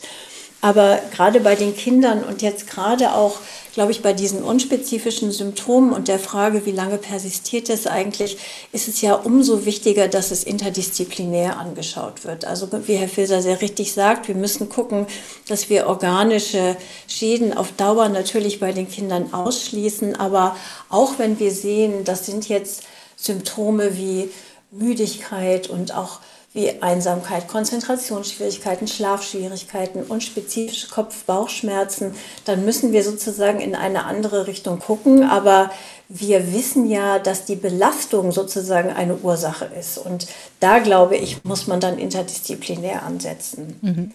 Aber das so auszuspielen und oder zu sagen, stell dich nicht so an, ist nur psychisch oder psychosomatisch, ist natürlich schwierig, weil dann nicht die entsprechende Versorgung eingeleitet wird. Da spielen ja zwei verschiedene Blickwinkel eine Rolle. Das eine ist der individuelle auf den Patienten oder die Patientin für die Diagnostik, wo man dann eben äh, sagen kann, wie Herr Filser, ich weiß gar nicht, ob man das so auseinandersortieren muss, auch weil dann eine Bewertung damit automatisch stattfindet. Und das andere ist aber der Forschungsstand, wenn wir jetzt über Post- und Long-Covid sprechen, zu gucken, schmeißen wir hier nicht alles in einen Topf und ordnen dann Dinge dem Virus zu, die man nicht mehr zuordnen kann. Ich würde deswegen ein bisschen später nochmal gerne auf die Diagnostik zurückkommen und wo man tatsächlich versuchen kann, Sachen dingfest zu machen. Aber bleiben wir noch mal kurz bei der mentalen Gesundheit. Frau Ravensieberer, wir haben eben über die besonders vulnerablen Gruppen unter den Kindern gesprochen. Es gibt ja aber auch andere, wo die Eltern vielleicht subjektiv sagen, ach, meine Kinder sind, glaube ich, ganz gut durchgekommen, wahrscheinlich, weil sie privilegiert aufgewachsen sind. Welche Rolle spielt Resilienz, also psychische Anpassungsfähigkeit bei den Kindern an diesen langen, langen, immer wieder sich verlängernden Pandemiezustand? Mhm. Also das ist ein ganz wichtiger Punkt. Wir haben ja versucht, in der COPSI-Studie nicht nur defizitär zu gucken, also zu gucken, was für Einschränkungen gibt es eigentlich hinsichtlich der psychischen Gesundheit, sondern eigentlich auch, was hält die Kinder gesund? Also mhm. was für Ressourcen haben sie? Und wir haben natürlich gesehen, dass die Kinder und Jugendlichen, die über Ressourcen verfügen, können besser mit den Belastungen in der Pandemie umgehen. Und da hat sich sozusagen gezeigt, dass wenn es einen guten familiären Zusammenhalt gibt, die die Belastung in der Krise auffangen können, dann ist das einer der wichtigsten Schutzfaktoren überhaupt. Denn die Kinder zeigen dann einfach deutlich seltener psychische Auffälligkeiten und auch eine bessere Lebensqualität. Und man kann wirklich sagen, der familiäre Zusammenhalt wirkt sich schützend und seelisch stabilisierend aus. Und es hat und wir haben das gewusst, aber es hat uns doch auch immer wieder sehr erstaunt zu sehen, welche Kraft dann so eine Familie haben kann. Also wenn die Kinder das Gefühl haben, sie sind willkommen und sie fühlen sich wohl, gut aufgehoben, sie werden geliebt, alles wird gut eingebettet und es gibt auch Strukturen im Tagesablauf, dann ist das einfach ein Schutzfaktor, der viele andere Risiken abpuffern kann. Und was schön war für uns zu sehen, ist, dass das auch schützend wirkt bei Kindern aus Risikofamilien. Mhm. Also auch da muss man sagen, sehen wir deutlich, wenn da der familiäre Zusammenhalt gut ist, auch wenn der Wohnraum beengt ist und auch wenn die finanziellen Ressourcen schlecht sind, dann ist es einfach so, dass diese Belastungen auch bei den Kindern in der Krise aufgefangen werden können. Kann man da was draus ableiten, wenn man mal jetzt ganz kurz schon mal einen Blick nach vorn wendet, also in gesellschaftlicher Hinsicht, weil das sind ja krisenhafte Situationen, die in anderer Ausprägung immer wieder auftauchen können, wie so eine Pandemie, vielleicht hoffentlich nicht so schnell wieder die nächste Pandemie, aber dass man auf anderem Wege versuchen muss, Familien zu stärken, als das bisher passiert ist mit anderen Schwerpunkten? Mhm. Ja, also ich glaube, man kann es insofern verallgemeinern, als dass man jetzt sagt, das trifft jetzt nicht nur auf die Pandemie zu, also auf Covid, dass das ein Schutzfaktor ist, sondern generell wahrscheinlich auf Krisen, mit denen die Familie, also auch die Kinder und Jugendlichen, aber die Familie konfrontiert mhm. ist. Mhm. Und ähm, wir haben ja natürlich nicht gedacht, dass wir sozusagen so schnell nach der Covid-19-Pandemie jetzt vielleicht, wir sagen, die Klimakrise kommen. Das war auch für Kinder und Jugendliche ein Thema, aber jetzt ist es sozusagen die Ukraine-Krise. Also einfach beängstigende Situationen. Und da haben wir gesehen, dass man wahrscheinlich gucken muss, dass man jetzt neben diesen ganzen Versorgungsstrukturen auch präventiv vor allen Dingen auch tätig werden muss, um die Ressourcen von Familien zu stärken.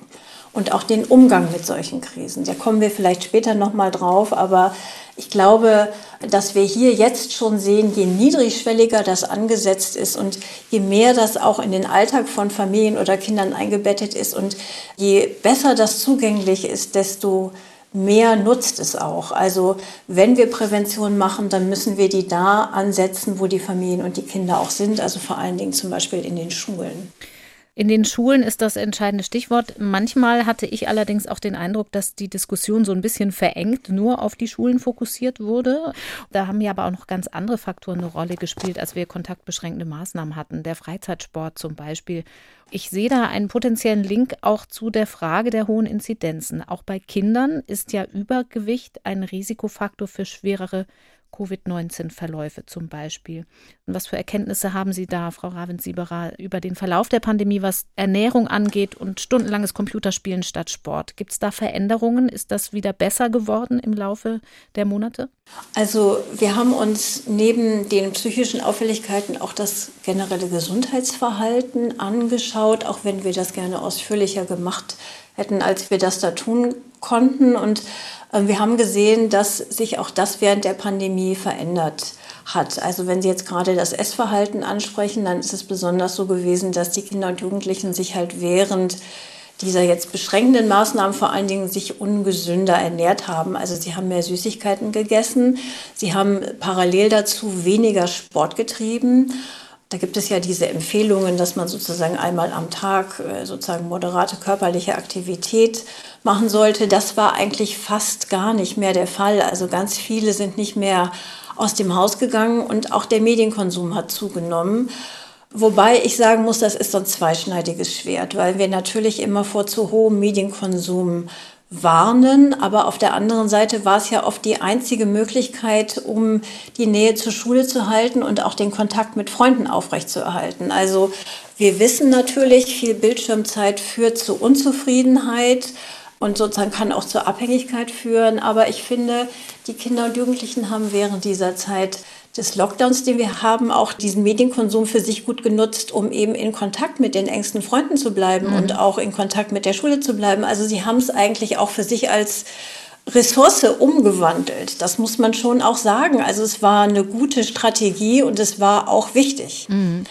Was uns natürlich aufgefallen ist, dass die Kinder in der zweiten Befragung viel weniger Sport gemacht haben als zuvor. Das verwundert auch nicht, weil da waren ja auch fast alle Freizeiteinrichtungen geschlossen, aber es waren doch fast 40 Prozent der Kinder, die dann überhaupt nicht mehr sportlich aktiv waren. Und jetzt mal im Vergleich vor der Pandemie waren das nur vier Prozent. Also mhm. man konnte wirklich sehen, dass da so eine Inaktivität stattfand. Und das kann eben zum Teil auch erklären, warum es den Kindern und Jugendlichen in dieser zweiten Befragung, also während des Lockdowns, psychisch eigentlich noch schlechter ging als vorher. Denn wir wissen ja, dass Bewegung und Sport auch ganz wesentlich sind für das psychische Wohlbefinden. Und wenn es einfach mangelnde Bewegung gibt, wirkt sich das auch negativ auf die Stimmung aus und kann zum Beispiel zur Entstehung von depressiven Symptomen beitragen.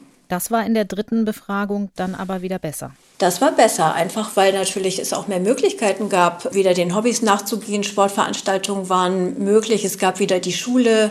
Also im Grunde genommen hatte sich ja da sehr viel über den Sommer gebessert. Und deswegen hat sich auch das Gesundheitsverhalten gebessert. Das mit dem Essverhalten war sozusagen gleich geblieben und da gab es auch schon erste Berichte, dass es während der Pandemie bei Kindern und Jugendlichen vermehrt zu Essstörungen kommt, in beide Richtungen. Also sowohl anorektisch also so, oder bulimisch, also weniger zu essen, als auch Adipositas. Also hier geht es in beide Richtungen.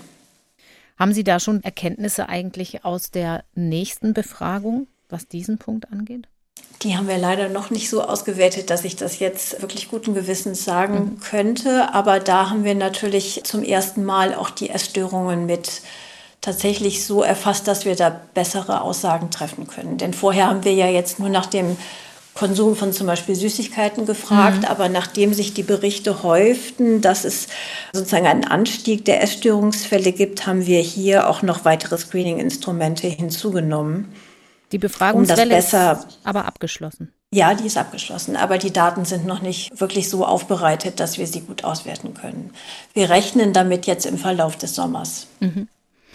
Herr Filser, dieser Punkt gesundheitlicher Grundzustand durch den Einfluss von Bewegung und Ernährung, spielt der eigentlich auch eine Rolle? Kann man da irgendwas drüber sagen über die Frage nach Langzeitfolgen des Virus? Also jetzt bezogen auf den Virus würde ich mich da nicht auf irgendwas einlassen mhm. wollen. Mhm. Dass das natürlich, also nicht nur für das mentale Wohl, sondern auch für das körperliche eine Riesenrolle spielt, das ist zweifelsohne so. Mhm. Ja, ich bin ja Kinderkardiologe und wenn ich mir überlege, was für katastrophale Auswirkungen das hat, wenn die Kinder wirklich über eine längere Zeit vom Sport ferngehalten werden. Die sind ja auch aus Kostengründen, werden die aus Vereinen abgemeldet. Und wir wissen leider, dass wer da einmal, einmal rausfällt aus dieser regelmäßigen Routine, die kriegen wir nicht alle wieder. Mhm. Und mit der mangelnden Bewegung nimmt die Adipositas zu, die eh auch schon ein gewisses Problem ist. Und die ganzen Kreislaufstörungen, die dann, dann irgendwann dranhängen, die werden unter Umständen kommen. Und das hoffe ich sehr, dass wir das wieder in den Griff bekommen. Ja, dass wir also die Kinder wieder in die Bewegung zurückbekommen und von den Monitoren weg, was nicht leicht ist. Wenn ich das richtig im Kopf habe, habe ich auch in der Forschungsliteratur zu Post-Covid und diesem Zusammenhang nicht wirklich was entdecken können. Aber sehen Sie denn subjektiv bei den Kindern, die zu Ihnen in die Ambulanz kommen, irgendwelche Auffälligkeiten, dass das vermehrt Kinder sind, die genau solche Bewegungs- und Ernährungsprobleme haben? Oder ist das genau der gleiche Querschnitt, wie man Kinder auch sonst sieht in den Praxen? Ich denke, dass das der gleiche Querschnitt ist. Es ist ein bisschen schwierig, die Frage zu beantworten, weil die ja teilweise kommen mit, das führende Symptom ist eigentlich eine Fatigue-Symptomatik. Das mhm. heißt, die sind schlecht belastbar. Und jemand, der schlecht belastbar ist oder der, wenn er sich bewegt, ständig über Schwindel klagt oder ähnliche Dinge, der bewegt sich dann eben auch nicht mehr und er kann sich nicht mehr belasten. Und deswegen ist es relativ schwierig jetzt zu sagen, waren das Kinder, die jetzt direkt bevor sie das Virus erwischt hat, auch schon nur noch zu Hause gesessen haben. Deshalb fragen wir in der Art nicht. Wenn wir jetzt gerade bei den Symptomen sind, dann lassen Sie uns dabei mal bleiben, Herr Filser. Wir haben hier auch im Podcast in einer anderen Sonderfolge schon viel gehört über Symptome bei Long-Covid und Post-Covid und das, was die Erwachsenen betrifft, das ist ganz ähnlich bei den Kindern, oder? Ja, das ist eigentlich ganz genau dieselbe Symptomatik mit vielleicht minimal anderen Verteilungen. Also wie das häufigste, wie bei den Erwachsenen ist, eine Fatigue-Symptomatik, eine schlechte Belastbarkeit, das ist die häufigste Fragestellung. Störung von Geruch und Geschmack, Atemprobleme, dieses ganze Brain Fog, also Aufmerksamkeitsstörung, Merkstörung, eine Verlangsamung beim Bearbeiten von mentalen Aufgaben, Schmerzen, Kopfschmerzen, Gliederschmerzen, Bauchschmerzen, Brustschmerzen, mhm. Herzrasen, Schwindel. Das eigentlich alles findet sich genauso wieder wie bei den Erwachsenen. Sind es hauptsächlich Kinder, die dann tatsächlich auch mit mehreren Symptomen gleichzeitig kommen? Also bei Chronik Fatigue kann man sich gut vorstellen, wie stark das beeinträchtigt. Bei den kleineren Symptomen, sage ich mal, werden sie natürlich dann relevant, wenn man drei oder vier hat. Ja, es ist schon so, dass die meistens mehr als zwei, drei haben, wenn sie zu uns kommen. Wir sind ja auch nicht die erste Anlaufstelle. Also mhm. wir, wir fordern ja, dass der Kinderarzt sich vorher mit dem Patienten beschäftigt hat, dass das nur über den Kinderarzt geht. Wir möchten keine alleinige Selbstvorstellung von dem Patienten haben und haben deswegen auch einen gewissen Filter, von dem ich glaube, dass die ganz milden Fälle bei uns gar nicht landen. Und deswegen haben wir es schon meistens hier bei uns mit Patienten zu tun, die mehrere Probleme haben oder doch gravierende Probleme. Also wenn ich jetzt mit meinem Kind zum Beispiel zu Ihnen in die Ambulanz komme, die Infektion ist erst drei Wochen her, das Kind hat anhaltend Müdigkeit, Kopfschmerzen dann sagen Sie eigentlich, das ist zu früh, oder? Drei Wochen nach der Infektion. Um Sie kommen nicht zu uns in der Ambulanz äh, mit drei Wochen. Da hätte einer unser Filter versagt. Mhm. Ja. Tatsächlich innerhalb der ersten vier Wochen möchten wir die Kinder wirklich nur dann sehen, wenn die Symptome so sind, dass sie auch auf eine bedrohliche andere Erkrankung hinweisen könnten. Also mhm. wenn zum Beispiel nach zwei Wochen jemand kommt und sagt, er hat das Gefühl von, also äh, von permanenten Herzrasen und in diesen Phasen ist er ganz schlecht belastbar und der Puls ist auf einer Pulsuhr oder durch das händische Messen über 200 gewesen. Das, das sind natürlich so Konstellationen, da sage ich, okay, also ihr müsst unbedingt und zeitnah kommen. Wir müssen ja ausschließen, dass sich eine Myokarditis infolge mhm. der Erkrankung eingestellt hat, was es ja gibt. Mit den diffusen und für Long-Covid typischen Beschwerden empfehle ich, wie gesagt, erstmal mindestens die ersten vier Wochen eigentlich besser noch die ersten sechs, acht Wochen abzuwarten. Mhm. Was machen Sie dann, wenn Sie versuchen, eine Diagnose zu stellen, die ja auch idealerweise möglichst differenziert sein sollte, um dann zu gucken, was kann ich denn tatsächlich an Therapie anbieten? Also da kommen die verschiedenen Fachrichtungen zum Tragen. Wird auch eine Blutuntersuchung gemacht auf Biomarker, Entzündungsstoffe? Ja, also man muss, glaube ich, zugeben, dass wir zurzeit noch viel zu viel machen. Also wir gucken auch, weil wir eben das noch nicht gut einschätzen können und weil wir es besser kennenlernen müssen, mhm. uns das Ganze extrem breit an. Normalerweise arbeitet man als Pädiater und als Arzt generell ein bisschen symptomfokussiert. Das heißt, wenn jemand mit Bauchschmerzen kommt, dann beschäftige ich mich mit Bauchschmerzen und schaue mir den, den Darm an, den Stuhl, im Wesentlichen. Und erst in dieser, wenn diese erste Stufe quasi nichts gebracht hat und die Beschwerden massiv weiter da sind, gucke ich dann weiterführend nach systemischen oder anderen Dingen. Wir gehen etwas anders ran. Wir machen von vornherein eine sehr, sehr, sehr umfangreiche Diagnostik, wo zum Beispiel ein Herzultraschall dazugehört, ein EKG, eine Lungenfunktion, eine Blutentnahme mit wirklich ganz vielen Parametern, die die Funktionen der verschiedenen Organe anzeigen, die die Entzündungszeichen anzeigen, die Antikörper untersuchen, die Autoantikörper untersuchen, wird wirklich ganz vielen Dingen einfach in der Hoffnung, ja, also diese Diagnose Long Covid ist, ist eigentlich medizinisch völlig unbrauchbar, weil sich so viel verschiedene Patienten darunter subsumieren, die hochwahrscheinlich eine andere Pathogenese haben, die zu diesen Symptomen führt und dementsprechend auch anders behandelt werden müssen. Und wir müssen die einfach noch viel besser beschreiben. Wir müssen die, diese verschiedenen Cluster noch viel besser einordnen, damit wir die irgendwann sinnvoll auch einer Therapie zuführen können. Mhm. Ja, und deswegen im Moment noch dieser Wust an, an Untersuchungen, ja, Kreislauftest, Belastungstest. Unsere Psychologin unterhält sich lange mit dem Patienten und je nachdem, was die dann noch an Symptomen schildern, geht es dann hin, bis hin zum MRT, EEG. Ja.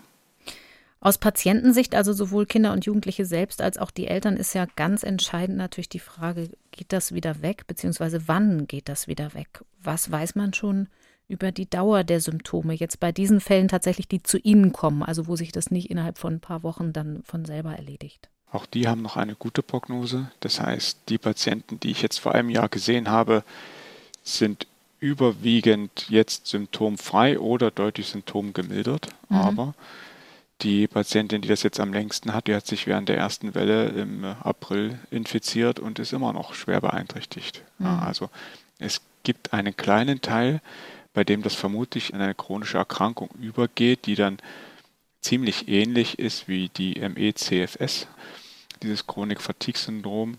Aber die meisten, und das ist, denke ich, das, woran man sich festhalten sollte, werden wieder besser.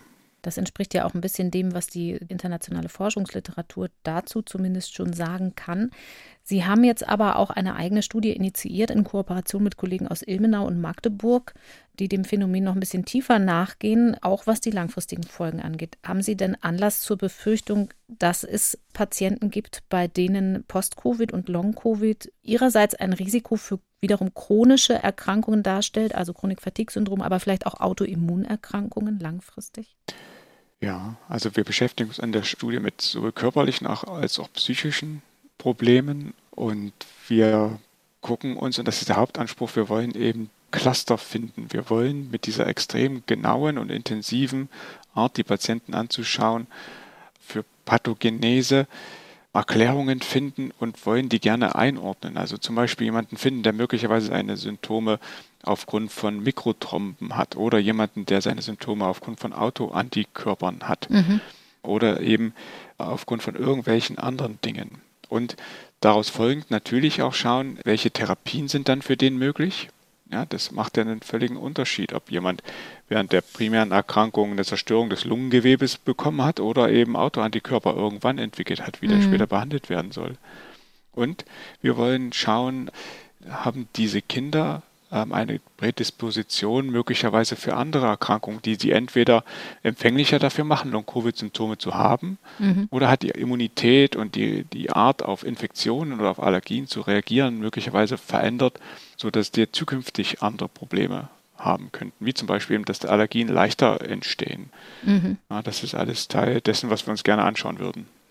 Sie haben jetzt auch psychische Auswirkungen eben kurz angesprochen. Was weiß man grundsätzlich über psychische Auswirkungen bei anderen Viren? Ja, ich habe vorhin schon mal kurz erwähnt, dass, dass in Jena eben an dem Deutschen Zentrum für psychische Gesundheit auch der Ansatz verfolgt wird, dass Infektionen möglicherweise das biochemische Ungleichgewicht so verändern, dass durch psychische Erkrankungen entstehen könnten. Mhm. Ja, also insofern gibt es da schon etwas, wo ich einen Zusammenhang sehen würde oder sehen könnte, sagen wir es mal so. Das ist alles noch, noch sehr jung. Aber ich bin da ganz sicher auch weit vom Expertenstatus entfernt. Deswegen soll ich vielleicht besser aufhören zu reden. Sie haben aber eben Therapiemöglichkeiten schon angesprochen. Solange das Bild so disparat ist und noch in den Anfängen steckt, was die Erforschung, die Beobachtung angeht, ist das ja wahrscheinlich ziemlich schwierig. Trotzdem, was für Möglichkeiten gibt es noch? Was für Therapiemöglichkeiten, äh, die Sie den Patienten anbieten können? Also man muss erstmal leider festhalten, es gibt Stand jetzt keine kausale Therapie. Das also heißt, nur symptomatisch. Das, genau. Ich mhm. hätte gerne irgendetwas, mit dem ich sagen kann, das nehmen wir und das hilft. Und ich bin auch der festen Überzeugung, diese eine kausale Therapie für alle Patienten, die wir im Moment unter dem Post-Covid-Syndrom zusammenfassen, die wird es nie geben, mhm. weil ich eben fest davon überzeugt bin, dass wir ganz verschiedene Cluster haben, dass wir verschiedene Pathogenesen haben, die zu den Symptomen führen und dass die unterschiedlich behandelt werden müssen. Mhm. So, und solange wir nicht genau herausgefunden haben, was das ist, ist es eben schwierig, eine maßgeschneiderte Therapie zu finden. Wir haben schon gute Ansätze. Also zum Beispiel, wenn wir uns über die Autoantikörper unterhalten. Da wird hier in Deutschland in Erlangen im Moment in der Studie der BC007 geprüft ist, ein Wirkstoff, der genau gegen diese Autoantikörper gerichtet ist und der möglicherweise Patienten, bei dem das das Problem ist, hilft. Also Antikörper, die sich fälschlicherweise gegen das eigene Immunsystem genau. richten. Richtig, ja. Antikörper, die möglicherweise durch Corona gebildet werden oder die werden getriggert dadurch und richten sich danach gegen Gewebe des eigenen Körpers und machen verschiedenste Probleme. Gibt es da einen Zusammenhang zur Antikörperantwort bei Kindern eigentlich, zumindest in der Theorie, weil die ja eigentlich sehr, sehr gut reagieren mit ihrem Immunsystem, wie man weiß, dass da auch leichter Überreaktionen stattfinden können und dann so eine Autoantikörperbildung getriggert wird? Also wir fangen ehrlich gesagt gerade erst an, nach diesen Autoantikörpern auch in unserem Kollektiv zu suchen. Und mhm. es gibt jetzt für ein pädiatrisches Kollektiv noch nicht wirklich viele Studien, die sich das gut angeschaut haben. Ja, das muss jetzt alles erst, erst kommen. Aber wir versuchen eben, das jetzt mit anzuschauen, um dann auch, wenn diese Studie tatsächlich Erfolg haben sollte in Erlangen, ähm, für die Patienten, die das bei uns betrifft, möglicherweise eben eine Therapie zu haben. Ja. Also kausale Dinge in der Forschung, aber noch nichts etabliert und deswegen behandeln wir symptomatisch. Symptomatisch klingt immer so, als ob man nichts machen würde. Das ist nicht so. Ne? Mhm. Wir haben schon noch Dinge, die man auch mit dem man den Patienten auch wirklich helfen kann. Das fängt mit ganz basalen Sachen an, wie dass man, wenn man Schmerzen hat, auch mal ein Schmerzmittel nehmen darf. Das mhm. wird im pädiatrischen Kollektiv gerne vergessen. Ja? Wenn wir alle uns überlegen, wie fühlen wir uns, wenn wir 39 Grad Grippe haben, dann greift jeder oder die meisten werden zu einem Schmerzmittel greifen. Und bei den Kindern vergisst man das ganz oft. Mhm. Also auch die dürfen Schmerzmittel haben. Wenn es Schlafstörungen gibt, dann muss man sich anschauen, worin bestehen die Schlafstörungen, kann das Setting des Schlafens etwas verändern, kann auch mal ein Schlafmittel geben. Mhm. Wir agieren natürlich mit Physiotherapie bei den Patienten, bei denen wir glauben, dass sie davon profitieren. Da muss man aber vorher wieder eben sehr genau in der Anamnese hinschauen. Sind das möglicherweise Patienten, die eine Post-Exertional Malaise haben? Das heißt Patienten, die bei einer Aktivierung, bei einer Belastung, die über ihr und das ist bei jedem ein bisschen anders, über ihr eigenes ähm, Niveau gehen, richtige Crashs erleiden. Und da muss man sehr vorsichtig sein mit einer aktivierenden Physiotherapie. Mhm. Und deswegen ist diese Klassifizierung wieder so wichtig. Mhm. Wir haben Ergotherapie, wir haben eine Psychotherapie. Wenn wir Vitaminmangel finden, nach denen wir suchen, dann gleichen wir die aus. Wenn wir einen Eisenmangel feststellen oder auch nur grenzwertige Befunde, dann versuchen wir das auszugleichen. Wir machen Riech- und Schmecktraining. Also es gibt schon da ein paar Dinge, ja, die man auch zur Verfügung hat. Stichwort Klassifizierung. Was sind denn so Risikofaktoren bei Kindern und Jugendlichen, die Sie vielleicht schon kennen für Long- und Post-Covid? Zum Beispiel die Zahl der Symptome oder die Schwere der Symptome bei akuter Infektion? Spielt das eine Rolle? Hm, nicht so richtig. Mhm. Bei Kindern noch weniger als bei Erwachsenen. Man kann natürlich sagen, wenn jemand jetzt mit der primären Erkrankung schwerst krank gewesen ist und im schlimmsten Fall sechs Wochen auf der Intensivstation gelegen hat, möglicherweise noch an einer künstlichen Herz-Lungen-Maschine, mhm. dann ist die Wahrscheinlichkeit, dass der nach zwölf Wochen richtig fit ist, nicht sehr hoch. Das ist aber eigentlich eine andere Entität. Das geht dann eher in Richtung Post-Critical Care Syndrom, also eine schwere Erkrankung, von der man sich nur langsam erholt und betrifft in unserem Kollektiv, wo es ja die Erkrankung eben meistens sehr milde verläuft, wenig Patienten. Mhm. Und dass man jetzt wirklich einen, einen, Risikofaktor zum Zeitpunkt der, der Infektion schon identifizieren kann bei Kindern, wo man sagt, okay, die haben ein hohes Risiko, Long-Covid äh, zu entwickeln, das wüsste ich derzeit noch nicht. Ich weiß, dass es bei Erwachsenen da einige Beschreibungen äh, gibt, wo sie versuchen, dahin zu gehen, aber bei Kindern kenne ich das noch nicht. Das heißt aber im Umkehrschluss eben auch, Sie sehen auch Kinder, die keine oder nur sehr, sehr, sehr schwache Symptome gehabt haben, als sie akut infiziert waren, die dann Post-Covid oder Long-Covid entwickeln. Ja, sogar überwiegend, weil mhm. das ja die häufigste Form bei den Kindern ist. Mhm. Ja, deswegen sind die überwiegenden Kinder, die wir sehen, haben eine, eine milde Erkrankung gehabt oder teilweise sogar symptomlos, dass es nur ein positiver PCR-Test gewesen ist. Mhm. Jetzt muss man aber auch eine Sache grundsätzlich dazu sagen, es ist nicht so, dass man das von anderen Viren nicht kennt, dass die langfristige Folgen haben können. Also zum Beispiel Epstein-Barr-Virus, dass das pfeifersche Drüsenfieber macht, das kennen vielleicht einige, wie langfristig sich das auswirken kann. Sehen Sie das bei Influenza zum Beispiel auch bei Kindern und Jugendlichen? Also Sie haben es schon angesprochen, am bedeutendsten ist sicherlich das Epstein-Barr-Virus in dem Zusammenhang, wo es diese postviralen Fatigue-Syndrome ich glaube, so bei fünf bis zehn Prozent der Fälle gibt und die auch in einem relevanten Anteil dann eben im MECFS übergehen können. Mhm. Also ja, wir kennen das auch schon von anderen Viren, auch von Influenza, wenn auch nicht ganz in dem Maße. Und natürlich, wir haben eben nicht diese Pandemiezustände, also diese, die, diese einfach massive Häufung von Infektionen und damit so viele Fälle gleichzeitig. Das ist das, was es so ein bisschen problematisch macht. Welche Rolle kann denn die Impfung spielen? Weiß man da schon was drüber? Es gibt ja bei Erwachsenen zum Beispiel mittlerweile so vorsichtige Schätzungen, dass eine Covid-19-Impfung das Risiko für Post- und Long-Covid immerhin halbieren kann. Haben Sie Anhaltspunkte, dass das bei Kindern auch eine Rolle spielt? Ja, das würde ich einfach, wie das so oft ist, bei den Kinderärzten brutal auf Kinder runter äh, interpolieren und sagen, das wird da genauso sein. Also es gibt keine Studie dazu. Und wir sind oftmals darauf angewiesen, wenn es um Pathogenese geht, wenn es um solche großen Untersuchungen geht, Erwachsenendaten herzuleiten. Und ich glaube, das ist in dem Fall durchaus machbar. Also ich würde auch davon ausgehen, dass zumindest die postpubertären Kinder eine ähnliche Risikoreduktion durch die Impfung haben. Sehen Sie denn aber auch geimpfte Kinder bei sich, die trotz Impfung schwer krank werden? Ja, wir sehen, äh, also eine Risikoreduktion von 50 Prozent heißt ja, man hat nach Impfung bloß noch das halbe Risiko. Es mhm. ist halt mhm. nicht null. Und damit sehen wir natürlich auch Kinder nach einer Impfung mit einer Durchbruchsinfektion, die auch schwer krank sind. Mhm. Ja. Frau Ravensieberer, das Stichwort Impfung ist ja gerade bei Kindern ein ganz spezielles, weil es da eben nicht so eine pauschale Impfempfehlung für alle Kinder gegeben hat. Aber als es dann die Impfung gab für ältere Kinder und dann auch für jüngere, hat das eigentlich aus Sicht der Kinder und Jugendlichen eine Rolle gespielt im Sinne der Autonomie? Also jetzt gibt es etwas, was ich machen kann, um mich zu schützen und vielleicht ja auch ein bisschen die Angehörigen mitzuschützen? Mhm. Also das sprechen Sie an mit der Autonomie. Also sozusagen die Möglichkeit zu handeln ist mhm. ja immer ganz wichtig und kann auch die Ängste nehmen.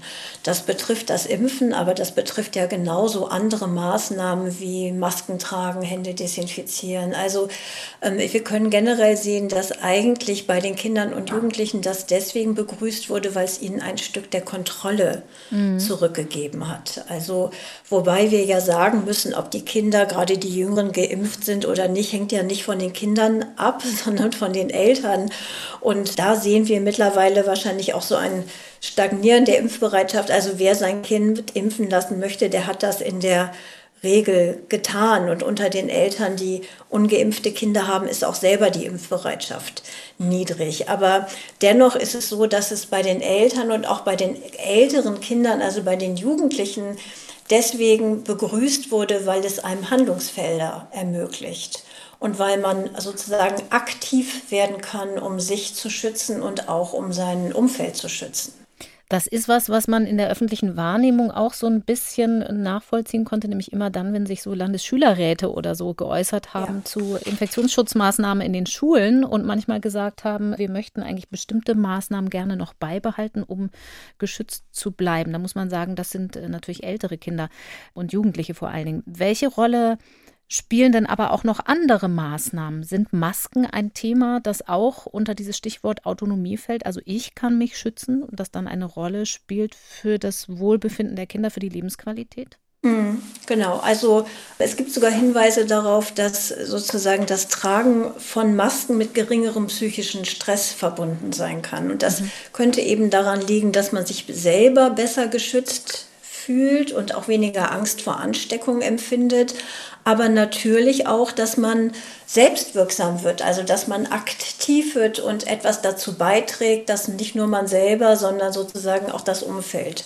geschützt ist. Und immer, wenn man sozusagen handeln kann und nicht vor Angst gelähmt, dann ist das auf jeden Fall etwas, was das Wohlbefinden verbessert und auch die psychische Situation stabilisieren kann. Also man gewinnt ein Stück Kontrolle zurück subjektiv zumindest, wahrscheinlich auch objektiv, aber man kann etwas tun und Sie haben die Schüler angesprochen und ich fand das sehr bemerkenswert, dass die ja aktiv gefordert haben, auch in solche Prozesse wie zum Beispiel Leitlinienentwicklung mit eingebunden zu werden und wirklich selber aus ihrer Sicht mitbestimmen zu können, was sie eigentlich aktiv tun können, um dieser Pandemie etwas entgegenzusetzen. Und das äh, ist auch gehört worden, vielleicht nicht so sehr, wie man sich das aus meiner Sicht wünschen würde, aber auf jeden Fall sind auch die Schülervertreter in diversen Expertenräten jetzt vertreten und können mitgestalten. Und das ist, glaube ich, ganz wichtig, weil immer dann, wenn man das Gefühl hat, man kann aktiv etwas tun,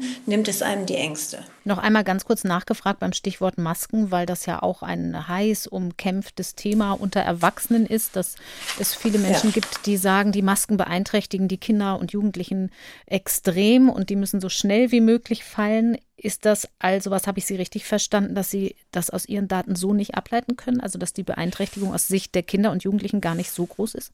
Nein, das können wir aus unseren Daten nicht ableiten. Wir haben ja auch gefragt, was sozusagen am hinderlichsten empfunden wird und was als besonders schlimm empfunden wird. Und da sind die Masken auf keinen Fall das Thema. Mhm. Und wenn ich mir angucke, es gibt ja sozusagen auch eine S3, also eine Leitlinie zum Umgang äh, mit äh, der Pandemie auch in den Schulen. Und auch da wurde Evidenz zusammengetragen. Und da ist es zum Beispiel jetzt nicht so, wie viele Eltern befürchten, dass die Masken am Atmen hindern oder dass die Kinder nicht genug Luft bekommen würden. Das lässt sich überhaupt nicht nachweisen. Dafür gibt es gar keine Evidenz. Mhm. Herr Filser, hätten Sie sich gewünscht in der gegenwärtigen Situation, dass einige Maßnahmen im Sinne der Kinder zum Infektionsschutz noch länger aufrechterhalten worden wären? Ja, es ist ein, ein schwieriges Thema. Ne? Auf der einen Seite immer wieder zu fordern, den Kindern ihre Kindheit zurückzugeben, was natürlich heißt, möglichst wenig Maßnahmen. Auf der anderen Seite sich mit, äh, mit der Erkrankung auseinanderzusetzen und auch mit Folgen der Erkrankung und auch zu sagen, das ist durchaus relevant auch für Kinder. Mhm ist ein, ein wirklich schwieriger Kompromiss und ich denke, bei den Dingen, die ich als wenig beeinträchtigend sehe, und da gehört zum Beispiel das Maskentragen dazu, für alle, nicht nur für die Kinder. Das mhm. hätte man einfach wirklich noch länger machen können.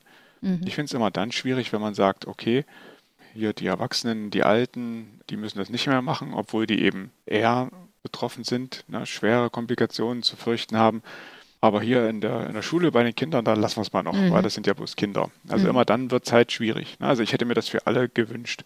Ich würde mir auch noch weiter wünschen, dass wir möglichst lange in öffentlichen Verkehrsmitteln, gerade wenn die jetzt freigegeben werden und man sich dann dort wieder in guter alter Tradition zu Sandwich zusammenwalkt, ja, dass man dann sich doch nochmal die Maske aufsetzt. Freiwillig geht das ja immer, aber wir wissen ja alle, wie es mit, mit Freiwilligkeit ist. Mhm. Das wird dann einfach weniger mit der Zeit. Mhm. Vielleicht ist auch da ein Weg, zum einen bei den Erwachsenen ein bisschen mehr die Kandare anzuziehen und zum anderen, das, was Frau Raven-Sieberer gerade sagte, auch mit den Kindern und den Jugendlichen zu sprechen, was sie denn eigentlich auch als einschränkend empfinden und wo sie bereit sind, etwas mitzutragen. Ich möchte noch einmal kurz auf die Impfung kommen. Frau Ravens-Sieberer sagte eben, die meisten, die ihre jüngeren Kinder haben, impfen wollen. Die haben das möglicherweise auch getan. Voraussetzung ist aber natürlich auch, dass genug Informationen an die Eltern überhaupt rankommen. Und wir wissen, dass das in der Impfkampagne bei manchen gesellschaftlichen Gruppen ein bisschen schwierig war, der Zugang zu Informationen tatsächlich. Und die STIKO-Empfehlung ist ja sozusagen für Kinder unter zwölf so eine Art Twitter-Wesen. Also keine echte Empfehlung für alle. Andererseits aber der Segen von Seiten der STIKO für die, die es aus eigener Initiative machen. Herr Filser, empfehlen Sie Ihren besonders jüngeren Patienten die Impfung gegen Covid-19? da muss man jetzt mal überlegen, wer ist mit meinen Patienten gemeint. ja, wenn mit meinen Patienten die herzkranken Kinder gemeint sind, dann ja.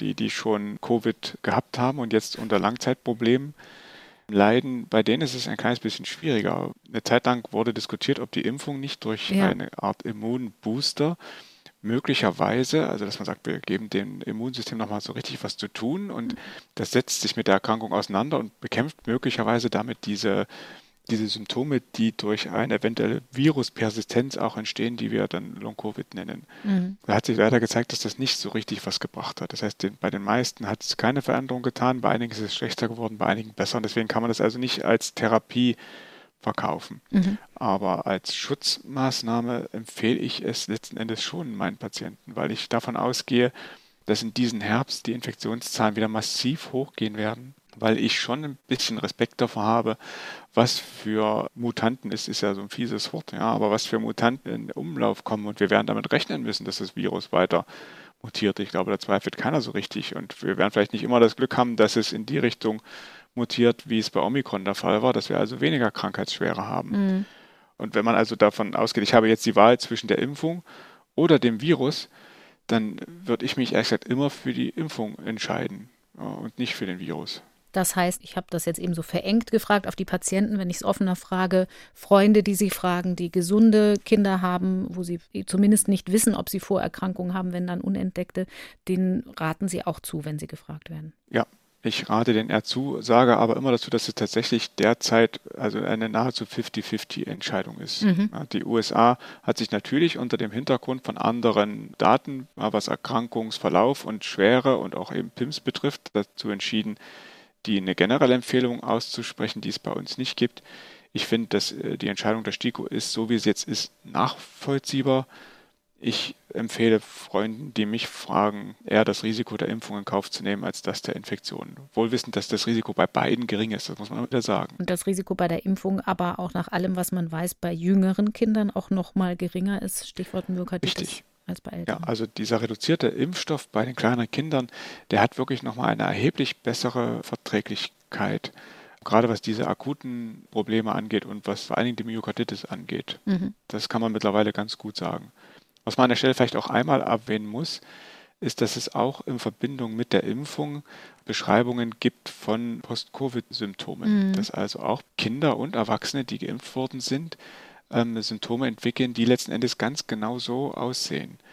Das ist natürlich noch schwieriger zu werten. Es ist extrem selten von dem, was wir bisher wissen. Aber das muss man zumindest auch einmal erwähnen, dass es das auch gibt. Mhm.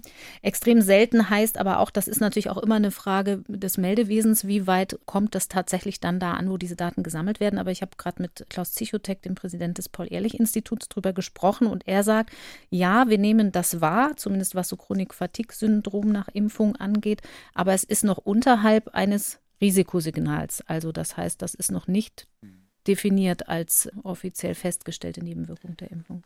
Genau, also deswegen, ich, ich wollte es nur erwähnt mhm. haben, ne, wenn man eben dieses Krankheitsbild behandelt und eher die Impfung propagiert und ich bin, wie gesagt, eher für die Impfung, dass man da nicht außen vor lassen sollte, dass das auch noch im Orbit steht, ne, die Diskussion. Mhm. Haben Sie solche ja, Fälle auch gesehen bei sich? Ja, also ich habe Kontakt mit einigen Patienten, die ich genauso bei uns anschaue, wie wir die Patienten anschauen, die eine Infektion gehabt haben.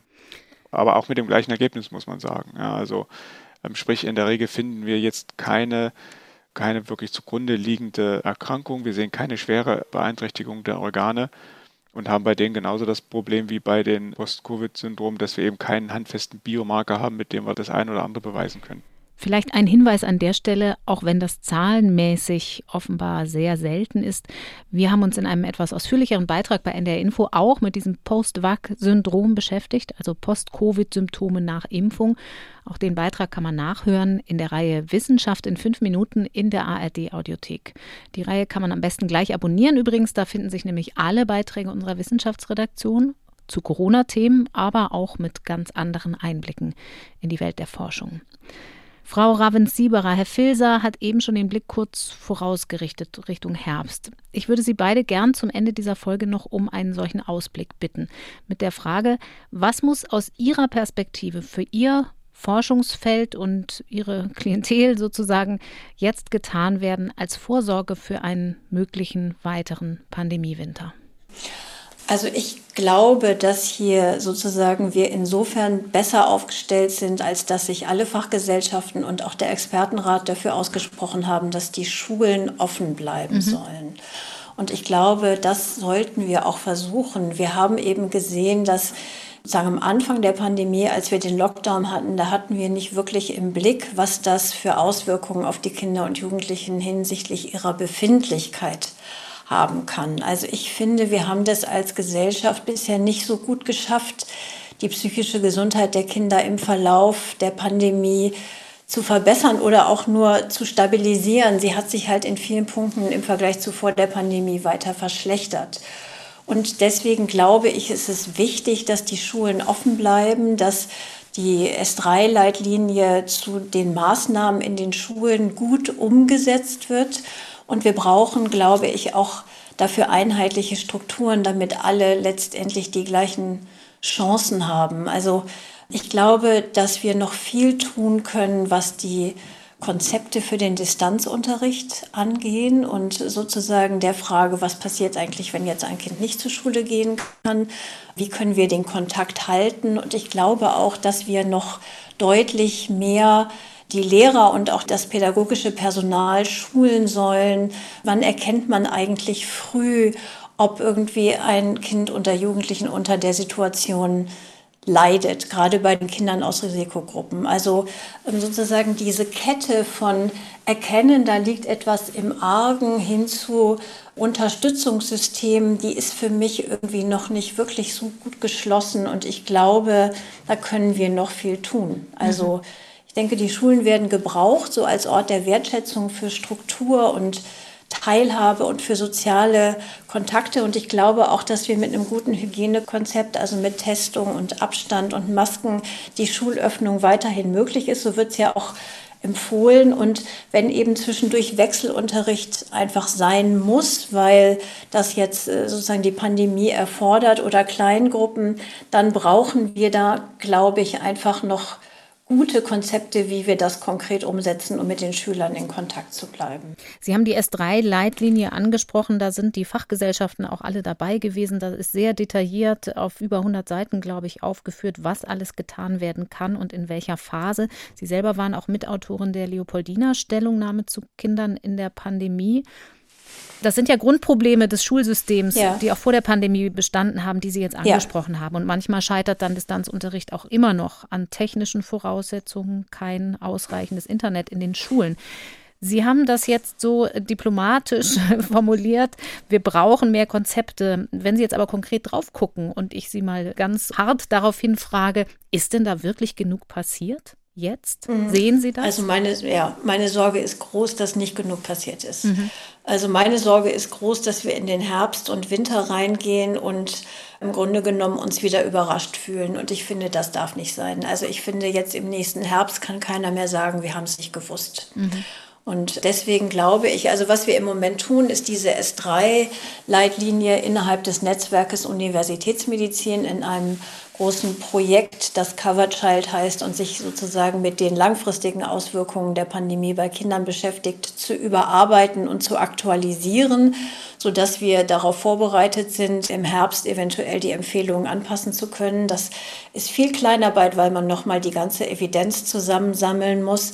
Aber ich glaube, das ist jetzt einfach wichtig, dass alle Akteure darauf achten, dass sich da etwas tut. Und das kann ich im Moment, ich mag sein, dass ich es nicht erkenne, weil ich nicht nah genug dran bin, aber ich kann im Moment nicht erkennen, dass wir gut aufgestellt wären, sollten wir noch mal vor der Situation stehen, dass äh, wir eine andere Variante bekommen und die Inzidenzen hochgehen und wir nochmal Kontaktbeschränkungen erlassen müssen, dann kann ich im Moment nicht sehen, dass so wahnsinnig viel sich ändert. Und ich kann auch nicht sehen, und das ist auch ein Punkt, über den haben wir heute gar nicht gesprochen, der liegt mir aber auch sehr am Herzen, dass die Eltern dann auch wieder entlastet werden. Mhm. Also, denn wir haben gesehen, die haben wirklich alles versucht, um das gut zu machen, aber unter großen Anstrengungen.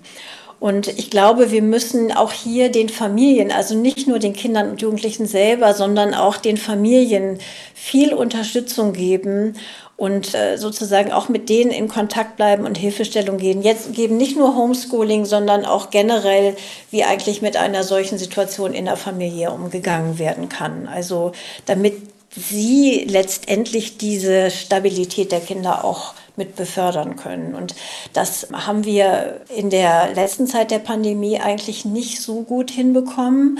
Wir wissen ja auch, dass Beratungsstellen überfordert sind, lange Wartelisten haben, auch alle Versorgungsplätze eigentlich mittlerweile ausgebucht. Ich glaube, da muss man wirklich mit staatlichen Strukturen noch mal deutlicher nachsteuern.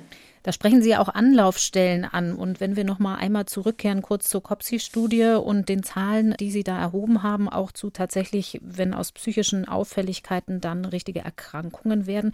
Wie steht es da momentan um die Versorgung von Kindern und Jugendlichen in Deutschland? Mhm. Sind da endlose Wartezeiten dann für Therapien?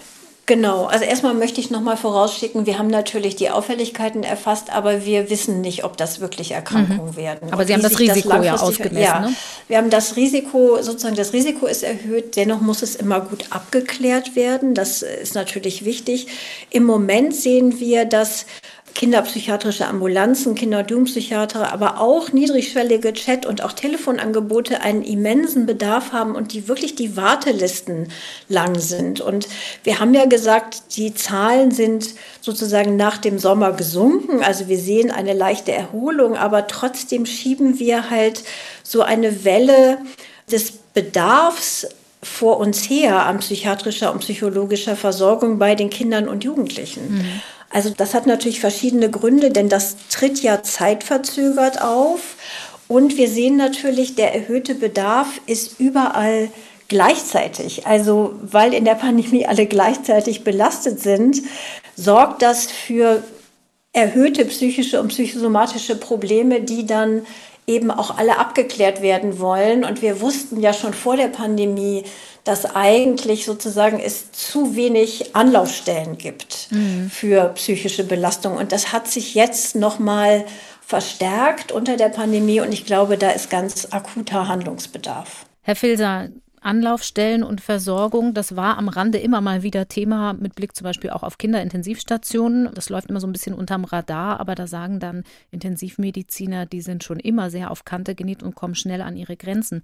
Wie steht es denn um die Versorgung jetzt zum Beispiel auch für langfristige Folgen des Virus? So eine Ambulanz, wie Sie sie in Jena haben, sind wir da schon ein bisschen gut aufgestellt? Naja, wenn das Thema auf Versorgung, medizinische Versorgung mhm. von Kindern und Jugendlichen kommt, dann, äh, ja, da weiß ich nicht, ob ich heulen oder brechen soll, weil das in den letzten Jahren so konsequent kaputt gespart wurde. Frau Ravensieber hat gerade schon gesagt, wie das bei den psychischen Erkrankungen ist. Das ist bei den somatischen eins zu eins genauso zu sehen. Das heißt, wir steuern wirklich hart auf eine Minderversorgung zu, und zwar in allen Bereichen, sowohl bei den ambulant niedergelassenen Kinderärzten als auch ganz schlimm, vor allen Dingen bei, bei den Kliniken und mhm.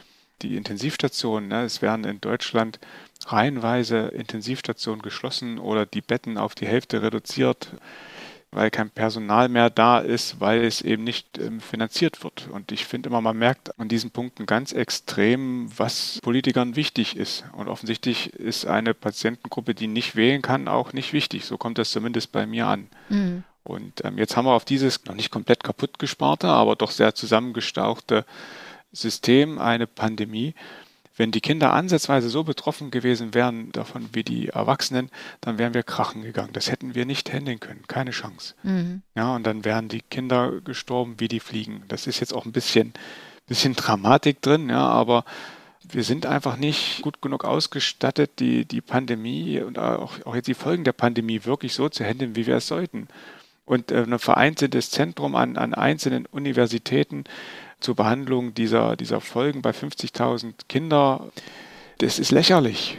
Ja, wir haben Wartezeiten von Wochen und Monaten. Ich bin nur dabei, äh, per Mail und Telefon Patienten äh, zu vertrösten oder das irgendwie äh, versuchen, telefonisch hinzubekommen. Mhm. Also Sie, Sie, merken schon, da werde ich, da werde ich fast emotional, weil das wirklich nervt. Ja, also es müssen, die Politik muss dafür sorgen, dass die Kinder besser versorgt sind. Das ist ja eine ja. ganz wichtige Botschaft. Das medizinische, das Gesundheitssystem, da ist viel drüber gesprochen worden in der Pandemie. Also nochmal, Sie sagen, bei Kindern ist es noch viel dramatischer. Also aus meiner Sicht ist das Ungleichgewicht aufgrund der, das hat, glaube ich, im Wesentlichen mit der Vergütung zu tun. Ja, und damit mhm. natürlich mit den Reizen, die ich setze für eine Versorgung. Mittlerweile sind die Krankenhäuser ganz oben sitzt in der Regel jemand, der die Ökonomie im Auge hat. Na, und wenn der eben eine Abteilung sieht, die permanent miese äh, schreibt, dann versucht er die entweder zusammenzukürzen oder zumindest nicht weiter zu stärken. Und wenn man das über Jahrzehnte so macht, dann führt es eben dazu, dass es irgendwann äh, nicht mehr kompensierbar ist mit reinem Enthusiasmus, äh, den, den wir sicherlich alle haben als Kinderärzte. Also Ihrer beider Wort im Ohr der Politik. Ich danke Ihnen beide ganz herzlich für Ihre Zeit und für Ihren Einblick in Ihre Forschung und in Ihren Klinikalltag und wünsche Ihnen für die nächsten Monate alles Gute. Danke. Vielen Dank. Dankeschön auch. Danke. Danke auch an Alex Berge für die Technik bei dieser Folge und natürlich möchte ich mich auch diesmal wieder bei euch und Ihnen fürs Zuhören bedanken.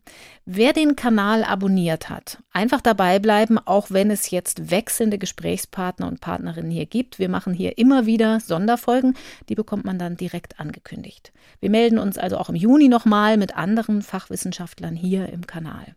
Und wie immer gibt es natürlich die Quellen zu dieser Podcast-Folge und zeitnah auch das Skript unter ndr.de slash Corona-Update und alle Folgen unter anderem in der ARD Audiothek. Dort finden sich übrigens auch die kürzeren Beiträge aus unserer Wissenschaftsredaktion zu Corona-Themen, aber auch anderen Wissenschaftsbereichen. Einfach die Reihe Wissenschaft in fünf Minuten von NDR Info abonnieren. Und jetzt noch nicht weglaufen, bevor ich nämlich ganz zum Ende komme, möchte ich euch und Ihnen noch einen anderen Podcast ans Herz legen.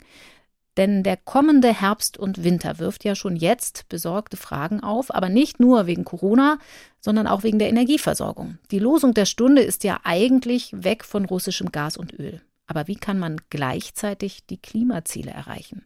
Um dieses Thema geht es auch in unserem NDR-Info-Podcast Mission Klima, Lösungen für die Krise.